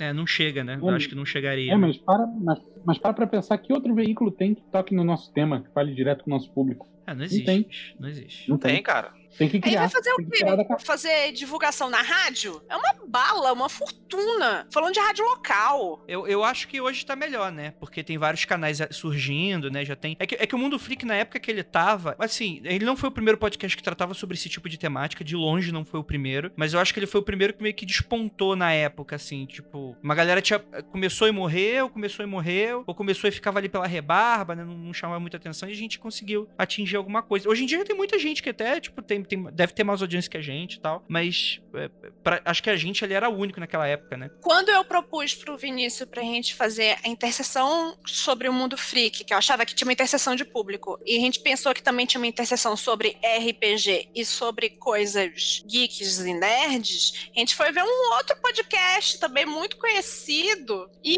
a gente quase caiu pra Nossa, vocês foram muito garoto aí. Aí vocês foram menino demais. Eu não Ali é só Coca-Cola pra cima. Então, ah, mas naquela época era um pouco melhor. Mas eu, eu peguei o Media Kit, eu não entrei em contato. Eu peguei o Media Kit e na hora que eu peguei o Media Kit, eu disse me dá uma água com açúcar, Vinícius, porque tá foda. Apesar de eu não ser do marketing, eu trabalhei uma época como analista de mídias sociais e trabalhava enquanto fazia média. Tinha dois empregos na época. Agora eu tenho três. Agora eu tô no, no É o pai do Cris. Sou o pai do Cris, da Zona Leste. Mas assim, eu sempre tive bastante emprego, mas nesse dia de mídias sociais, eu fui mídia. O que, que eu fazia? Eu comprava tweets na época, é, Facebook e, e posts no blog de toda essa galera. Meu, tinha tweet que valia mil reais a letra. Sim, A sim. letra. A O letra. Luan, o Luan Santana cobrou 150 mil reais por um tweet. Olha, eu não queria comprar o Luan Santana, eu só queria comprar uma frase dele. Acho que ele não entendeu o meu, meu e-mail. Eu também fui atrás de, de, de Twitter, de blogueiros, e não tinha, não tinha. Foi aí que eu conheci melhor o, o Morte Súbita e tal. A gente tentou entrar em contato com o pessoal do, do Morte Súbita, não teve. O óbito, né? Que é o, é o cabeça lá, né? É, o Óbito tava no- com os problemas lá da família dele e no, no momento. Não, a e gente não chegou a fazer um teste também de publicidade. A gente botou lá um- uma propagandinha meio na parceria durante um período de uma semana. É, assim, o resultado foi baixo também. Mas é porque, tipo na assim. real, na real, assim, eu gosto pra caralho do Morte Súbita. O contato que eu tive com o pessoal de lá foi positivo. Mas, o, na, na verdade, o cara que tá entrando no Morte Súbita tá lá pra baixar PDF, né? Não é, É pra isso. comprar livro. Então, lugar errado. Sim, isso é interessante. Porque, tipo assim, acho que a gente pulou um corguinho aí, que a gente pulou gráfico e tal, a gente tá falando de marketing, mas acho que isso é interessante, né? Porque o meu. Hoje em dia, as editoras de médio porte, que eu não falo com grande, porque grande, enfim, é outros números, é outra realidade e tal. Os caras vendem, não precisa da gente, né? Do nosso podcast. Mas, por exemplo, editoras de médio porte, é muito para elas, é muito melhor pegar sem calango, não pagar nada pra eles, enviar um livro de graça e deixar o conteúdo ser feito. Mas, por exemplo, eu sempre entro em contato com editoras pequenas justamente pra isso, mas é muito difícil. Tipo, o Rafa falou que não pensava em marketing até agora e tal. É muito difícil ou editora pequena ser editora de um homem só, ou de um, de um pequeno. uma família mesmo, ou um casal e tal. Como vocês. Mas, é, Lívia, você vem da publicidade, né? Você vem do marketing. Muitas vezes a pessoa só tem a paixão pelo livro. Ou não pensa no marketing, ou então, tipo assim, acha arrisca- arriscado, né? Pensa Então, assim, eu pensava no marketing, mas falava, poxa, ou eu pago o artista, ou eu pago o marketing. Exato, né? Então, não tinha muito o que fazer. É uma aposta arriscada, dá- tipo. É, é uma aposta arriscada. Eu achei que foi um grande acerto de vocês. Acho que foi uma coisa até que, que me chamou a atenção. Tá? Falei, nossa, que legal essa- esse acerto. E outras tentativas de marketing de vocês também. A única coisa que eu acho que não foi marketing mesmo da Penumbra, assim, acho que pra terminar essa parte de business que não deve interessar ninguém, não foi marketing o nome. O nome foi uma influência direta, foi, de novo, foi um, toque. Quem foi que falou? Disse assim: Ah, Lívia, começa a história com Eres uma vez. Foi isso. Foi um, um download mental. Pá! Porque o Vinícius virou pra mim: Tá, vamos fazer isso daí, tem que fazer o site e tal, não sei o que. Eu me lembro que a gente sentado, milhões de papéis, coisando. Ele falou: Qual é o nome da empresa? Eu, fácil, Penumbra. Aí um olha pro outro. Aí um olha pro outro. Ok, é bom, mas é por causa. é, A gente tinha acabado de ler um livro que, que se chamava Livraria 24 Horas do Senhor Penumbra. Aí ele. Mas é só por causa do livro? Aí eu disse: não, cara, se tu pensar o nome tem tudo a ver. É- Penumbra é a mistura do- da sombra com a luz e tal. A gente não, tá, a gente não vai focar nem em coisa capirótica e nem só em, em- em- em anjo. Então acho que penumbra é uma coisa boa. Mas tudo isso foi justificativa depois que o nome já tinha sido cuspido. Sim, o nome foi cuspido de verdade. Foi. Não passou nem um minutinho pensando. Vocês estavam tirando do astral. Isso aí é biblioteca casca que vocês puxaram. Foi logo depois de fazer a MEI, eu falei, vou comprar um, um domínio aqui pra internet. Qual que eu compro, Lívia? Pá. Isso aí. Muito bom o livro que a Lívia se inspirou em, por sinal. Esse livro é muito legal e ele tem um prequel. Tem um prequel? A Jacques. Penumbra, 1969. Show de bola. Que é bom também. Olha só, vou procurar. Procura. Tem o pessoal fazendo pergunta sobre licenciamento, mas a gente já fala disso, porque acho que é depois do processo. Mas, por exemplo, tem uns autores malucos, Olivia? Tem, tem autor maluco? Tipo, você, eh, principalmente esotérico. Tem uns, umas histórias loucas, assim, de tipo... Ah, não. Olha, antes de contar essa história que eu tô pensando, Ih. Vinícius, eu vou falar assim. A gente tinha mais frentes de tentar lidar com o público antes da quarentena. A gente, a gente fazia eventos, entendeu? Tipo, a gente foi na Mystic Fé e tal. E como diz o nosso querido amigo Peu, pessoa que tá no esoterismo é, tem um problema, né? Porque senão estaria jogando videogame. Então são só pessoas sugêneres. Então, a gente tem a história do cara que chegou pra comprar os nossos livros. Eu, boa tarde, senhor e tal, não sei o que, lá na Mystic Fé. No evento, na Mystic Fé. O cara olha, olha pra mim com uma cara de desdém, puxa um pêndulo do bolso e começa a fazer pendulação em cima dos livros pra saber se algum daqueles livros lhe interessa. E não falou um A pra mim, não falou bom dia. Senhorzinho dos seus 90 anos. Isso. O senhor quer saber do que se trata? Eu posso explicar os livros pro senhor? Aí ele olha pra mim, guarda o pêndulo, girou no calcanhar. Ele não deu um passo pra trás, não. Ele girou. Fez assim. Tchum, E foi embora. Então, do mesmo jeito que tem compradores desse coisa, também tem os. Porque não sei se todo mundo sabe, mas a gente aceita manuscrito, né? De autores Ai, nacionais. manuscrito. Essas histórias de manuscritos são excelentes. E, tipo assim, do mesmo jeito que tem gente sui generis comprando livro, fazendo livro, tem gente sui generis escrevendo livro. Mais E louco, que eu eu- diria ainda. do que comprando. Então, o Vinícius tem histórias ótimas. Cara, chega realmente mu- muita gente maluca, assim. Quando a pessoa manda um e-mail pra gente falando, ah, eu queria, tenho aqui um livro tal, queria mandar o, o manuscrito, como é que eu faço? Assim, eu sei que o que a gente tá fazendo não é o padrão do mercado editorial, mas é como a gente faz. A gente pede pra pessoa a sinopse e um capítulo de amostra. A gente simplesmente não tem tempo de ler a obra Mas esse é, completa. esse é o padrão, Vinícius. É o pitch. Não, não, tudo bem, mas a galera normalmente pede o, o manuscrito todo, né? Não, é- você pede simplesmente depois que você não- lê o primeiro capítulo. É, então, não, não peço o primeiro capítulo, peço um capítulo de amostra. E me pergunta se esse livro já está escrito.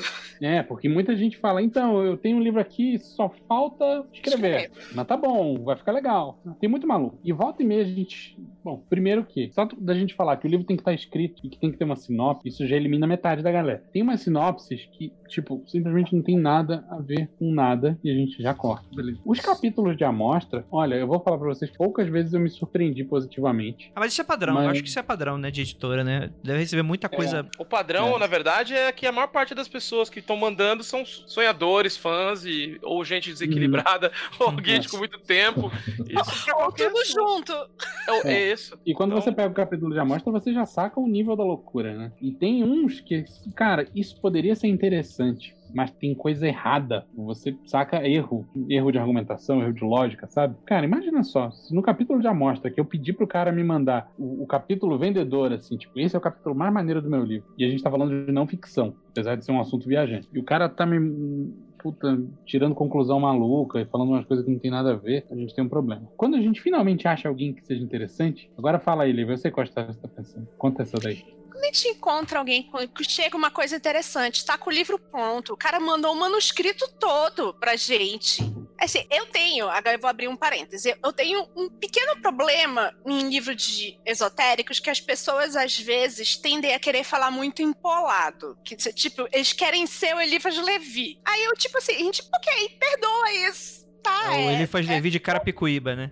é, livro de, de Capicuíba. A gente perdoa isso e tal, não sei o quê. A gente, porra, mas assim, o papel da editora não é você pegar o manuscrito e falar, vou imprimir isso daqui. Se você quer simplesmente imprimir isso, meu, vai na gráfica. Tem gráfica rápida, tem clube dos autores e tal. A gente vai ler e vai dar sugestões. A gente vai dizer, olha, esse capítulo tá muito enorme, você tem que ajeitar o português, não dá pra modificar um pouco isso. Eu disse assim, ó, isso aqui ficaria melhor se você desenvolvesse isso, tereréu. E o Vinícius foi fazer a parte dele de editor, conversa, mandou um e-mail pro cara e falou assim, olha, tem como fazer, sei lá, isso, isso e isso, tem como mexer na obra e tal, não sei o quê. E o autor respondeu a seguinte coisa. Peraí que eu vou perguntar para a entidade. Porque o autor não teria escrito, supostamente. Entendi. Aí ele pôs você na segunda linha, né? Exato. Não, ele na deu um segunda linha é, planária, veio, foi pra outro, Foi. outro plano e. Aí ele consultou a entidade e respondeu, tipo, dois dias depois, falou, ó, a entidade falou que o livro é aquele ali, se não for pra publicar daquele jeito, é melhor não, não publicar. Vocês já ouviram uma conversa que o Paulo Coelho faz isso? Que ele fala que os erros de Não. português do livro dele não devem ser corrigidos porque eles têm uma- um motivo. É uma Bonito. excelente Vou fazer isso também.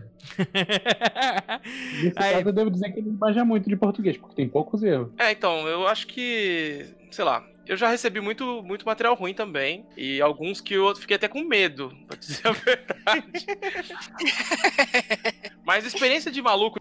Antes de entrar nesse assunto, vou falar da experiência de maluco de feira, que eu lembrei de uma agora. Eu tava numa feira, chegou uma moça, ela olhou assim pro livro, falou assim, Demônios da Goetia. Então tem tudo a ver com o tema. Quem foi que fez esse material? Aí eu falei, foi eu que editei, pode falar. Já chamo pro pau, porque se você baixou a guarda, já era, né? Foi eu que editei, pode falar. Não, porque é o seguinte, eu sou amiga, eu não lembro qual que era o demônio da Goethe, ela falou que era amiga pessoal de algum deles. Ele é meu amigo, é um fofo, ele te conversa, a gente convive. Ai, que lindo que vocês fizeram. É Acho que era o Baal. Eu não lembro. Ela Cara, era um bagulho que não dava pra ser amigo. Tipo assim, esse é amigo de um bagulho que. Eu sou amigo de um vulcão. Não é, você não é. Aí, tipo. Às vezes você pode ser, né? O vulcão tem que, tem, que- tem que concordar é outra história, né? E, e começou Você a é falar. porque- amigo, mas você não sabe se ele é teu amigo. Exato. Aí começou a falar umas coisas muito bizarras, do tipo assim, não, porque isso daqui eu uso pra destruir meus inimigos, e papapá, e um papo mó brisa da porra. Eu, caramba, como faz banimento de gente, né? Banimento de gente, pá, não sei o quê. E só ali, né, já fazendo aquela cara de. Já, já encerrou, né? Se fosse o Papers, Please, eu baixava o bagulho e mandava a- os, os guardas levarem, sabe? É.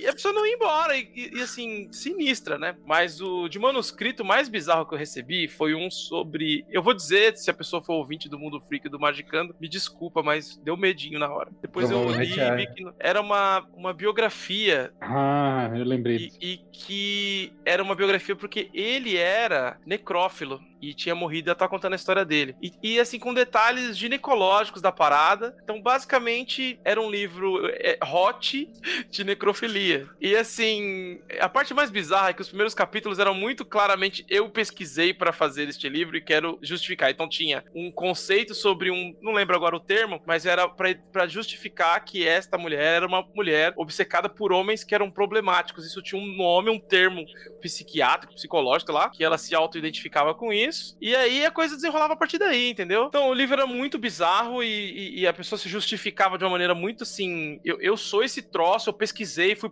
fui no médico antes de fazer isso, sabe? E eu li e falei, cara, eu não curto nem na ficção. Necrofilia é o meu limite. Eu sou fã de terror, gosto, aguento qualquer coisa. A necrofilia é o meu limite. Tipo, é o troço que eu não consigo nem. Então, o Necromantics é um filme que me incomoda de verdade. Então o livro eu li e falei, hum, ok, sabe? Tipo, esse rolê não dá. Falando de show. Achamos o limite do editor da média. Então, quando você fala de se relacionar e tomar o caldinho do, morto, já é foda, né, cara? Já. Claudinho. É, caralho, chorume cho- é a canja do defunto. Não tem como. Deu, Deu, deu, gente. Sabe? E entrava naqueles ritos estilo Aleister Crowley de vamos, vamos fazer um coquetel do amor e botar esse caldo junto. Não, não, não, não. Acabou. Chega, chega, chega, chega, chega. Então, não vou assim. falar nada pra não me comprometer. Ô, eu lembrei de outro doido aqui que Suco de múmia, não tinha suco de múmia que o pessoal tomava? Cara da Lívia. Fala, Vinícius. Por favor, acaba com essa história. Lembrei de outro, do- outro doido que apareceu. Foi. Esse não era tão doido, não, mas foi uma história engraçada. A pessoa. Cara, a sinopse era realmente interessante. O cara tinha bolado um sistema mágico baseado numa antigoécia, vamos chamar assim. Ele vem a Bíblia. É, é, é tradicional que os 72, an... os 72 demônios da Goésia têm 72 anjos associados. E o cara descreveu um sistema bonitinho para você fazer as conjurações dos 72 demônios com características e tal. Tipo, fez um grimóriozão no estilo tradicional europeu medieval, porém feito por ele recentemente e com, com uma determinada base teórica. Falei, porra, maneiro, hein? Isso aí, isso aí parece interessante. Aí eu fui olhar, cara, até tava certinho ali o bagulho, mas tinha muita coisa de hebraico, né, no bagulho. E eu não manjo muito de hebraico, não sou especialista. Mas o cara simplesmente escreveu todas as palavras que estavam em hebraico no livro. Desculpa também se você é ouvinte, mas isso me incomodou muito. Tudo tava escrito, tipo, como se lê em português, manja? Uhum. cara fez uma transcrição fonética em vez de escrever ou hebraico ou um método é, aceito pela academia e pelos estudiosos de transliteração, tipo, de converter. Quem não sabe, hebraico é um outro alfabeto, né? Existem várias formas de você converter o que está escrito no alfabeto hebraico para os caracteres romanos que a gente usa no dia a dia. E o cara decidiu fazer isso de um outro jeito, assim, tipo, da cabeça dele, do jeito que ele acha que lê. Sendo que uma parte fundamental do hebraico é que você tem flexibilidade de como ler a coisa. Mas, Magão do Caos, você se atendo a essas minúcias. Cara, isso não é minúcia, não. É a parte essencial do sistema. E será que não foi por causa de uma gematria, alguma coisa assim? Ah, eu sei lá, Lucas.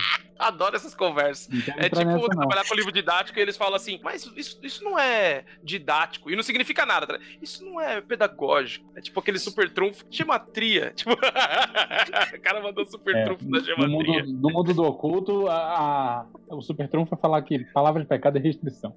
No mundo das ciências humanas é dialética. Você não sabe o que você quer, você fala dialética. É verdade. Eu quero fazer uma pergunta relacionada esse aqui pro Lucas. Nós estamos falando dos malucos que que a gente pegou tipo manuscrito comprando. Você trabalha numa biblioteca, eu acho que é de um- uma universidade, não é? Isso, universitário. Os malucos pegando esses tipos de livro ou procurando esse tipo de ou vendo você lendo esse tipo de livro.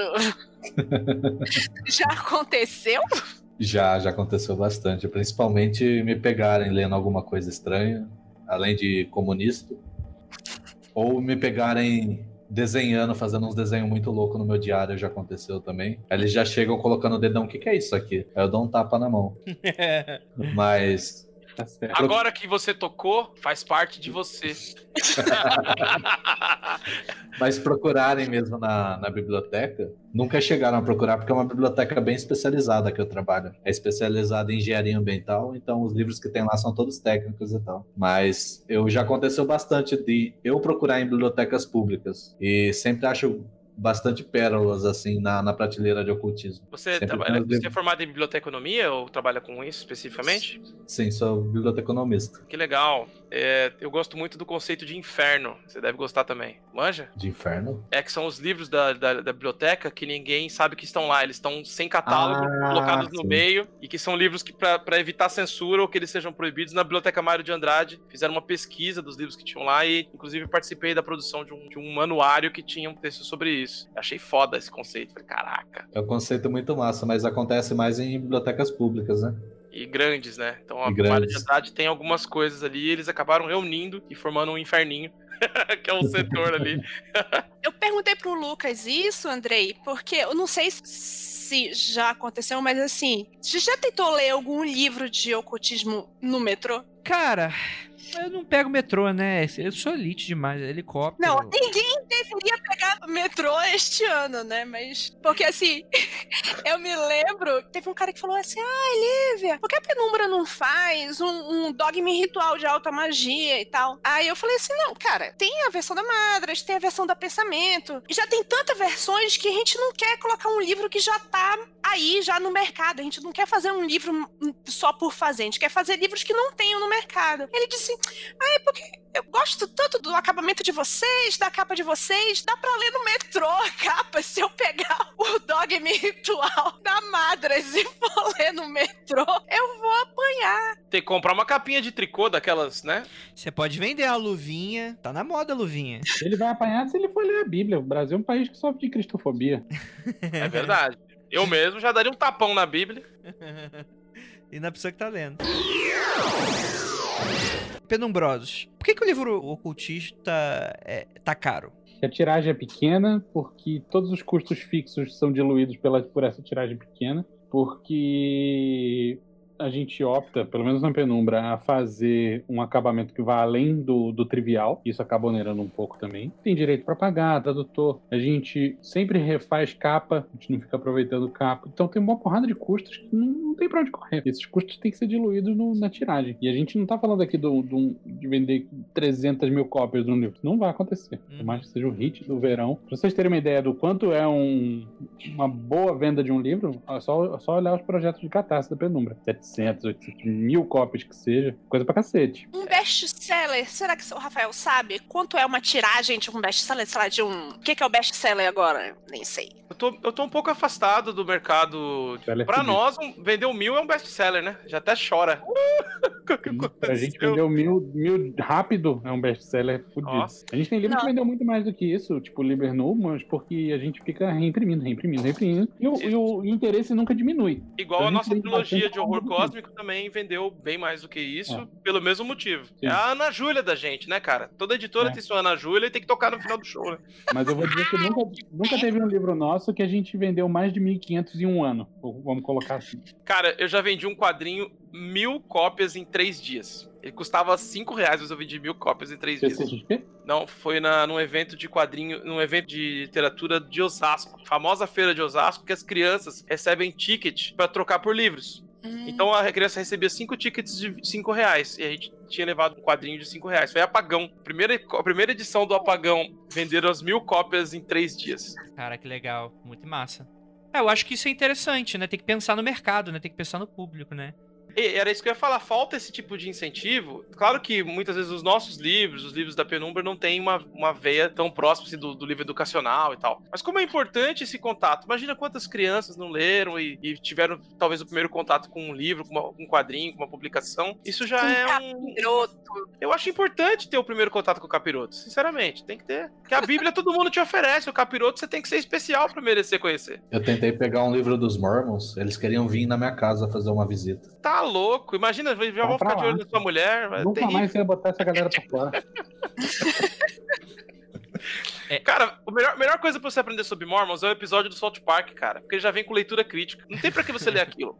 Eu vejo um episódio, tá ali resumido, já tá definido, cara. Acabou. É que no site eles falam que dão de graça, mas aí tem o bônus desagradável, né? Nada é de graça, meu amigo. A tua alma tá envolvida.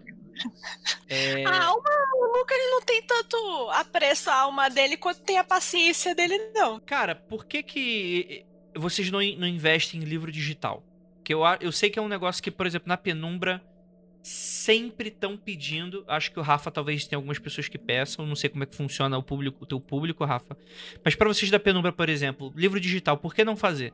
Olha, tem algumas respostas pra isso. Acho que o primeiro motivo é, é muito difícil conseguir negociar isso com a, com a galera que exige que uma carta seja enviada para Barcelona. Segundo, o- as margens que se pratica no livro digital são, são muito merda para quem tá vendendo, tipo, o retorno é baixo pra cacete. Você tem problemas sérios com pirataria. Você publicou no dia seguinte, isso vai estar pirateado na internet e você nunca mais vai conseguir tirar de todos os lugares. E quarto, isso canibaliza a sua venda do livro físico. E quinto, finalmente, para encerrar, é o livro digital não é de graça para quem faz.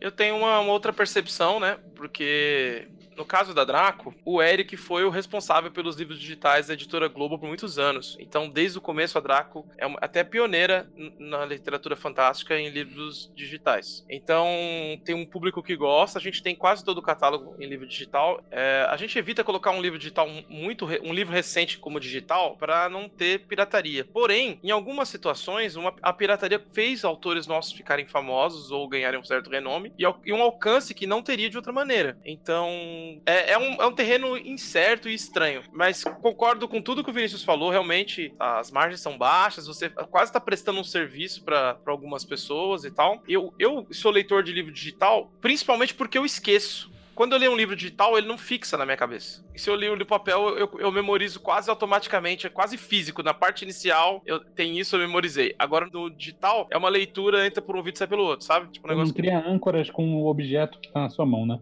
Não, não tem. Então, assim, eu uso pra ler, sei lá, livro de alguém. Puta, lê meu livro, lê meu livro, lê meu livro. E eu, tá bom, eu vou ler. Aí manda digital, aí eu leio. É, mas muitas vezes não fixa. Se eu gostar muito, eu já tento comprar o impresso. E no- já aconteceu da pessoa só ter o livro digital. É horrível pra mim. É, tipo, eu vou esquecer em 10 minutos. Eu não vou lembrar mais nada. Mas aí já é Então- problema mental teu também, né? É, então, eu tô falando como usuário, né? Então, Pra mim, É, É que tem muita gente que tem essas frescuras, né? Às vezes, por exemplo, gosta de segurar. É uma frescura, ué. É o conteúdo mesmo, mas é. Eu não lembro que todo mundo tem suas frescuras. mais ou menos. O jeito de consumir é diferente, André. É. É, vou dar um exemplo aqui. Primeiro, livro técnico. Lembrem-se que eu sou engenheiro, né? Eu não consigo ler no Kindle. Não é consigo. verdade. Porque você vai, vai consultar uma tabela, um gráfico, alguma coisa no Kindle, é uma merda, não dá certo. Ah, mas tem tablet. Não, cara, não dá certo. Papel ainda é a melhor coisa pra isso. Outra coisa. Ah, então beleza. Então livro de, de ficção serve bem, né? Mais ou menos. Tem algumas experiências de leitura de ficção que são muito ruins em digital. Vou dar um exemplo aqui. Livros de, de high fantasy, tipo Game of Thrones da vida, tá fudido lendo no digital, porque você toda hora vai ter que olhar naquela merda daquele compêndio lá no final pra saber quem, quem é o fulaninho Greyjoy, que é o pai, seu irmão, seu tio, daquele outro maluco que morreu afogado, entendeu? E você tem que ficar olhando o tempo todo a merda do mapa, porque você se perde. Eu, pelo menos, sou, sou um tapado com geografia, e eu fico falando, cara, onde era essa merda dessa cidade? Era, perto da praia? Não era aquela outra lá? Aí eu tenho que ficar pegando o mapa e tal. E, cara, ah, ok, o livro digital tem isso tudo. Tem, mas é uma merda de você ler o mapinha. É uma merda de você ficar indo no apêndice e voltando. Não dá pra você meter quatro marcadores dentro da merda do livro e ficar indo e voltando quantas vezes você quiser. É isso. Esse foi o meu TED Talk. A gente te- já teve essa conversa no chá da tarde várias vezes. Porque, assim, eu sou uma consumidora muito grande de e-book, principalmente pra ficção. Acho que a maioria dos meus livros de ficção estão no e-book. Tem uns, uns muito amados aqui, que estão em papel. Quadrinho, eu tento comprar, mas eu gosto de uns quadrinhos meio difíceis de achar, então às vezes eu sempre acabei vendo digital mesmo. Mas é uma questão de, de você se acostumar com a mídia, o, Vini- o jeito que você usa mesmo. Vinícius usa muito indo e voltando no livro. E eu simplesmente eu me insiro ali e esqueço do resto. Acontece aquele negócio do mundinho. E pra mim, a ideia de eu ter esse livro posso ler em qualquer lugar, pra mim isso é maravilhoso. Eu tô com minha biblioteca inteira no meu bolso, em qualquer lugar. Só que esse negócio do livro técnico, do livro que a gente tem que estudar, que tem que ir e voltar, ainda é muito melhor no papel. Assim, nenhum livro desses que a gente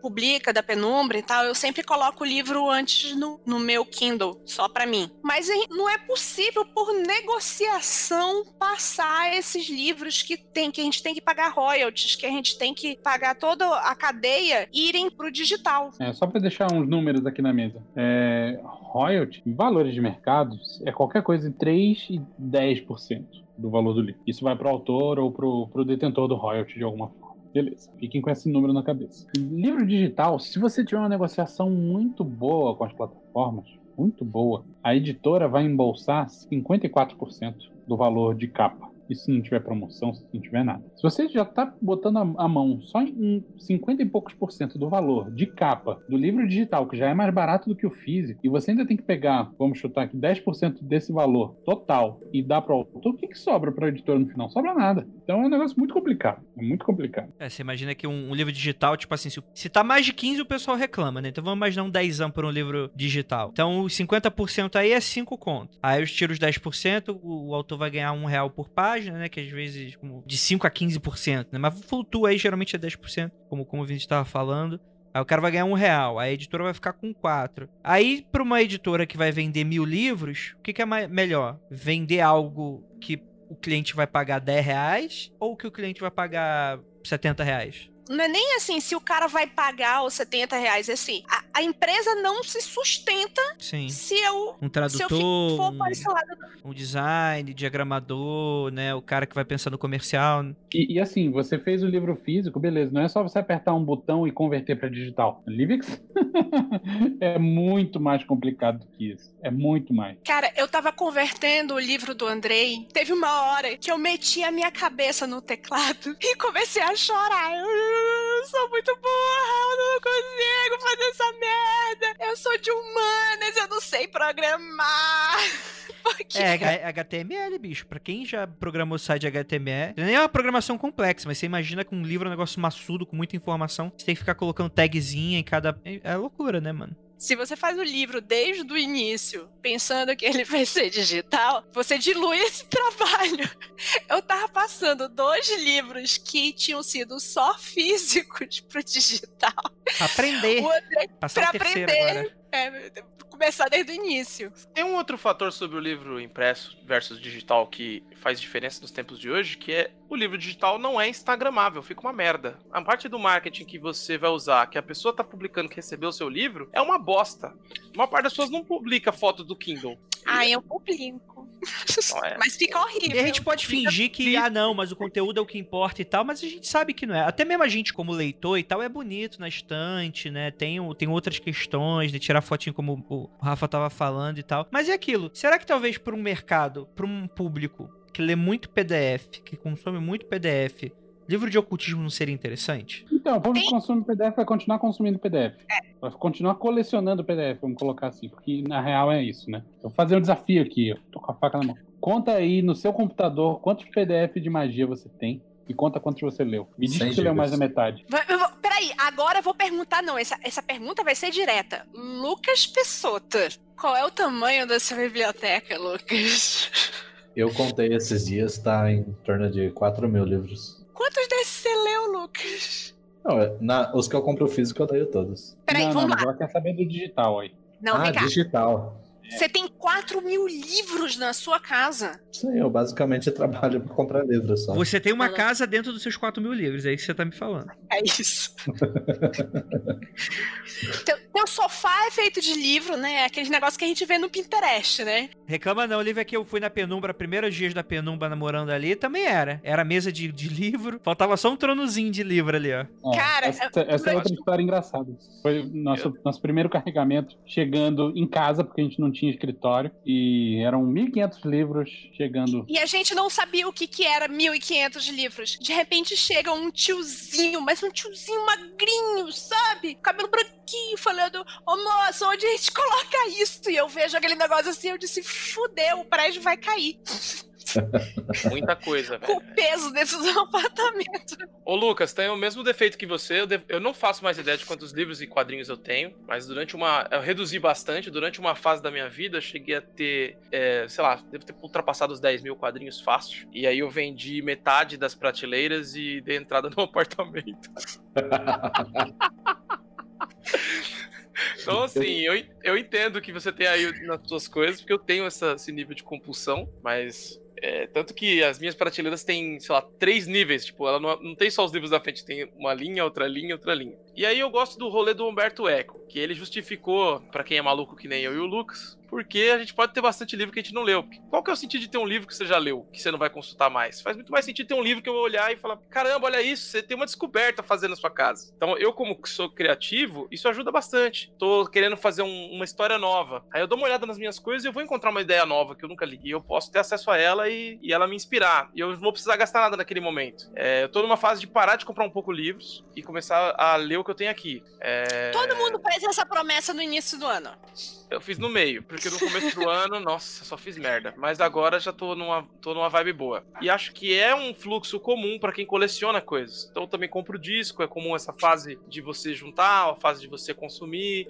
Às vezes ela acontece ao mesmo tempo. Mas eu acho que o, o grande lance de, de quem lê, de quem gosta de livro, é você realmente ter acesso a coisas quando você sentir vontade de consumir. Então, de ler, né? Então, sei lá, eu tenho, tenho vontade de. Puta, queria ler uma história policial. Cara, eu posso me aventurar aqui tranquilamente, que eu vou ter de vários países, vou ter inclusive no meu Kindle, coisas que eu possa me inspirar pra isso. Eu preciso pesquisar sobre Segunda Guerra Mundial, eu tenho bibliografia. Eu preciso, sabe? Eu tô sempre pensando no que qual vai ser o próximo projeto da Drac, montando uma biblioteca pra ele. É bizarro. Esse é o nível de bizarrice. Mas é importante pra quem trabalha criando. Então, Sim, referência, né? é. Por exemplo, eu tenho livros sobre referências de livros. Acho que é obrigatório, né? Não, eu, tipo, eu tenho um livro sobre capas de livro, livros de como construir livro, os clássicos do, do blé blé blé do. é, você acaba indo num negócio meio doido. E a gente tem a biblioteca mágica da penumbra, que são. Que é mágica da penumbra, aspas, aspas, que são os livros da penumbra, mas tem os nossos livros pessoais também, né? Que tá tudo junto, misturado, espalhado entre nossa casa e o escritório. Acho que Com é, bebidas alcoólicas.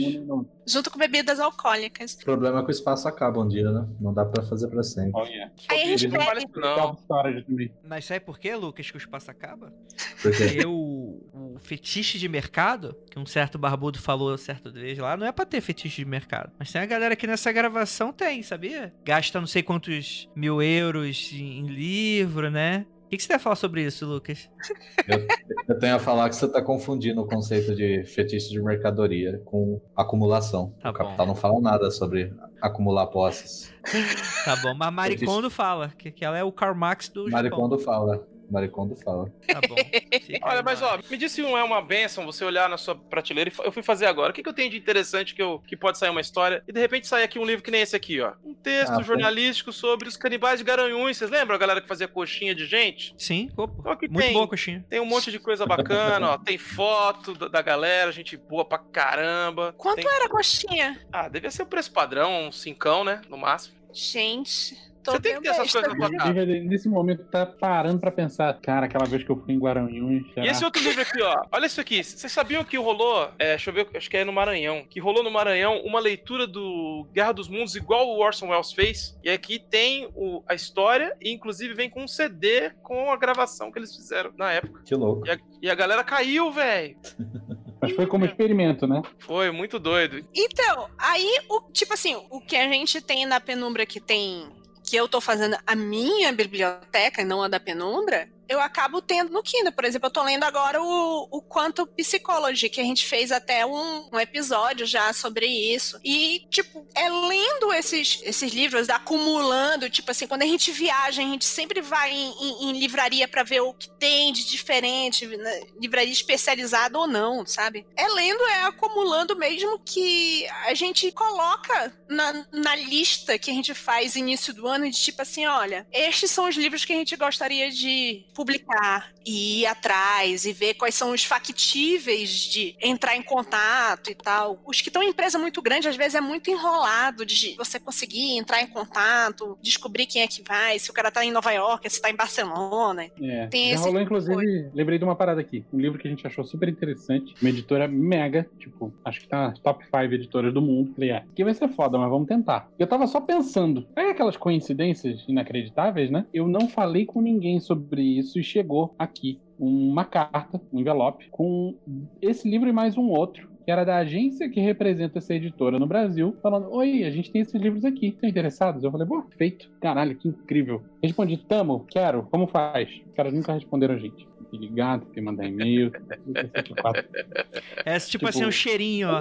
Você quer, você quer, não te dá, né? É Pois o é. falso facilitador, né, cara? É muito punk isso. Falando ainda sobre coleção, eu não, não tô falando que eu sou, mas eu tô falando que olhando a história, os grandes magos sempre foram grandes colecionadores de livros também, né? A biblioteca do John Dee, ela era famosa, era uma, era uma das maiores bibliotecas da Inglaterra, né, no século XVI. Inclusive as lendas, como por exemplo São Cipriano, ele era um grande colecionador de livros, segundo a lenda. E aí a lenda diz que o livro de São Cipriano seria a coleção de todos os livros de magia negra que ele tinha lido. Daí que vem a lenda do livro de São Cipriano, que é secreto e Hoje em dia é 100 GB de PDF. É o que se traduz hoje em dia. E, e tem a galera que vai na contramão disso, tipo Peter Carroll, né? Que só coleciona livros de Sper. E todos os outros livros ele lê e se o livro foi desvendado, ele dá pra alguém. Diz que ele só mantém os livros de Sper porque ele, como qualquer Ele outra pessoa como- do mundo, não entende o Sper. Outro que coleciona Sper é o Alan Moore, né? Assim, eu acho totalmente. Eu tenho muita pena se me desfazer dos livros. Quando a gente se mudou, eu tive que me desfazer de muitos livros, porque inclusive a gente tinha muitos livros repetidos. Eu e Vinícius, porque junto à biblioteca dele com a minha biblioteca, e a gente tem um gosto parecido, então ficou repetido. Então, eu tenho muito menos pena de fazer isso que o. Quem foi? Foi o Carol que falou isso? Que só guardava de spare? Isso, foi o Carol. Porque assim, você ter um livro físico, você ler e depois passar pra alguém que você sabe que vai ler, eu não tenho essa pena. Eu não tenho, tipo, ok, dói um pouquinho, eu não vou ter mais esse livro aqui. Às vezes eu compro o Kindle dele, alguma coisa assim, mas eu não tenho mais espaço físico pra ter. Os meus amadinhos do coração estão aqui, em mais de uma versão, inclusive. Mas o que a gente fez foi juntou os nossos livros e a gente doou pra biblioteca. Principalmente os quadrinhos a gente doou pra biblioteca em fio Que a, Quadrinhos doa pra Gibiteca ali do, do Centro Cultural. Né? do- Vocês é, tinham que ver a cara do, do cara da Gibiteca quando a gente chegou com um pacotão Lobo Solitário do 1 ao 28. E falou assim: Ah, esse aqui, porra. Pô, dava ouro. pra mim. Eu tô procurando até hoje o Lobo Você pode Solitário. ler na biblioteca, Lucas. É público. Mas eu moro em São José dos Campos. Você tem que ter 20, mais 28 viagens e ler um por vez, cara.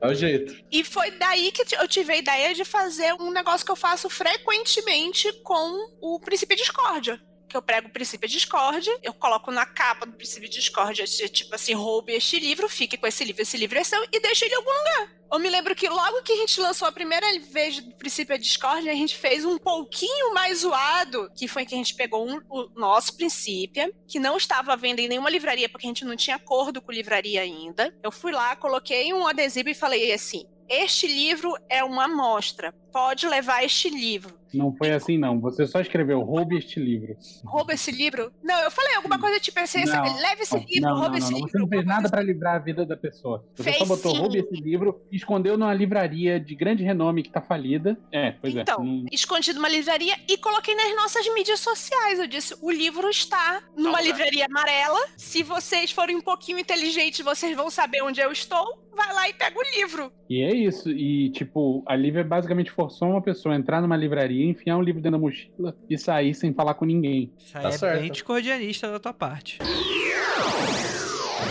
Finalzinho agora do episódio, uma última dica. Lucas Pessoto, o que uma editora não deveria fazer? Não deveria fazer? Principalmente, publicar texto plagiado da Wikipédia e falar que é um livro original. Ah, sei lá, bicho. Não deve publicar merda. Porra, mas, que você não acredita. mas merda às vezes pode ser o que tu gosta. que- Não, não, não, vamos lá. A gente deve seguir princípios. Eu acho que isso é uma merda. Vou publicar mesmo assim porque eu quero dinheiro. Acho que esse é um caminho sem volta, sacou? Porque a Penumbra hoje é uma editora pequena e vai continuar sendo porque eu não vou entrar nessa, sacou? E acho que a Lívia também não. E, e é isso. Talvez no dia que a gente vender, ó, quem quiser comprar, entre em contato. Alô, Google. Isso aí. Por enquanto a gente não tem plano de, de ficar publicando coisa que a gente não Aí você acredita. fica falando mal de Demolei, maçonaria, essas porra aí, vão vir aqui e vão comprar a porra da penumbra. Você ficou falando mal aí, eu vou falar, ah, é? Compre, pode comprar. Quero mais do que compre. Ai, lá vem a, a loja RPG. Contra mim, tem isso embaixo da ponte. Tem uma outra coisa que eu acho que nenhuma editora deveria fazer. Eu, eu sei que o, o que o Rafael tem histórias a respeito disso, assim. A editora deveria ter respeito pela a linha de produção dela, entendeu? Tipo, são outras pessoas trabalhando no mesmo setor que você. Cara, eu, quero pagar um negócio justo pro ilustrador, pro capista, pro tradutor. É tipo assim, eu não não tô ali pra fazer disso, tipo assim, ganhar dinheiro a qualquer custo, no sentido de, ah, bora aqui extorquir essa pessoa. Não. Óbvio que a penumbra não consegue pagar um capista do que, sei lá, uma livraria abril consegue. Um, um, abril conseguia, mas é, eu acho que o, o justo é justo, entendeu? E a gente tem, às vezes, muitas histórias, principalmente mais antigas, de pessoas se aproveitando da linha de produção mesmo. E normalmente sempre história do lado mais fraco, né? E a gente sempre amarrado nessa merda, nesse negócio de ética, né? Podia estar tão, tão melhor. A gente Olha, podia é- estar nas Bahamas, meu amigo. Eu não deveria pegar o catálogo da editora amiguinha e copiar inteiro. Eita, rapaz. Não deveria, é muito feio. Não poderia pegar também a capa de um livro da, de uma editora e colocar no seu catarse e, e falar, ó, a capa do nosso livro vai ficar igual essa. Também essa não é uma coisa muito legal. Nossa, meu Deus, tem gente que faz isso? Tem gente que fez isso comigo.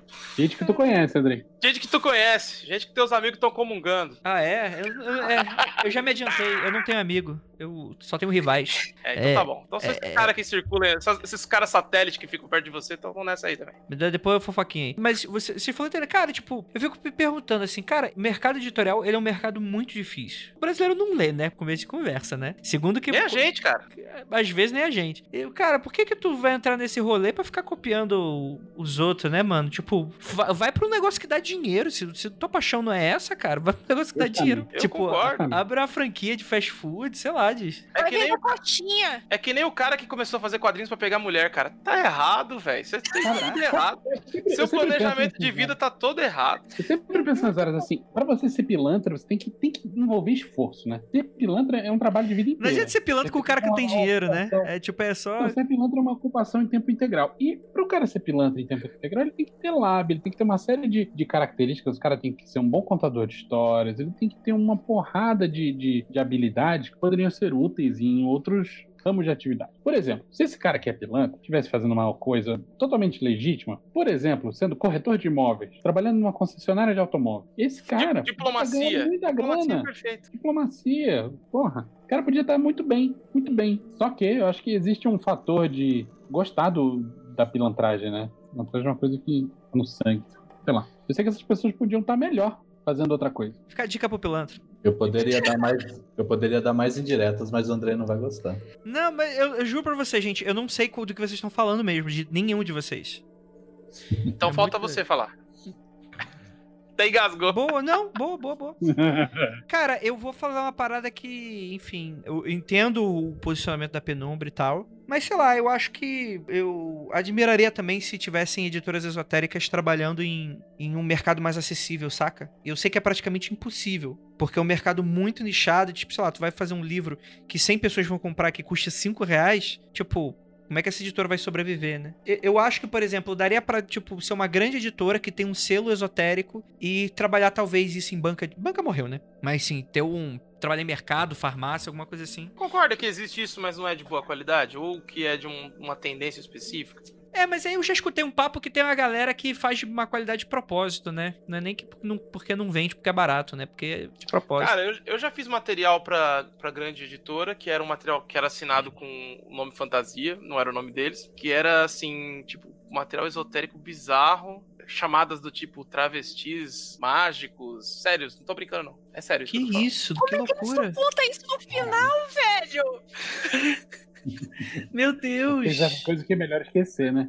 É, então, eu acho que eu acho que essa coisa de popularizar ah, tem um limite e acho que não sei se esse tipo de conteúdo é aquele conteúdo que deve ser popularizado. Não sei se tem tanta gente interessada nisso. É isso que eu quero dizer. Você É. vai produzir, sabe? A, a principal é, obra nesse sentido espiritualista, vamos dizer assim, é a Bíblia. Super popularizada. Deu merda, cara. Não Sim. sei se eu quero que todas as pessoas vão ter acesso ao princípio Discord. Não sei o que as pessoas vão fazer com isso. Não sei o que o bolsonarista vai fazer lendo aquilo, entendeu? É tipo, quando popularizaram a Bíblia, o bicho pegou, meu irmão. O nego lê aquilo lá e entende qualquer coisa. Não, mas eu, eu vejo um lance aí sobre esse negócio de popularizar, que é as obras que têm potencial para fazerem sucesso na boca do povo não merecem ser popularizadas. Porque o povo é um. É isso que eu tô falando. muito escroto, cara. É isso povo que eu tô falando. O povo é tosco, o povo é uma bosta. É, bicho. A humanidade é uma merda.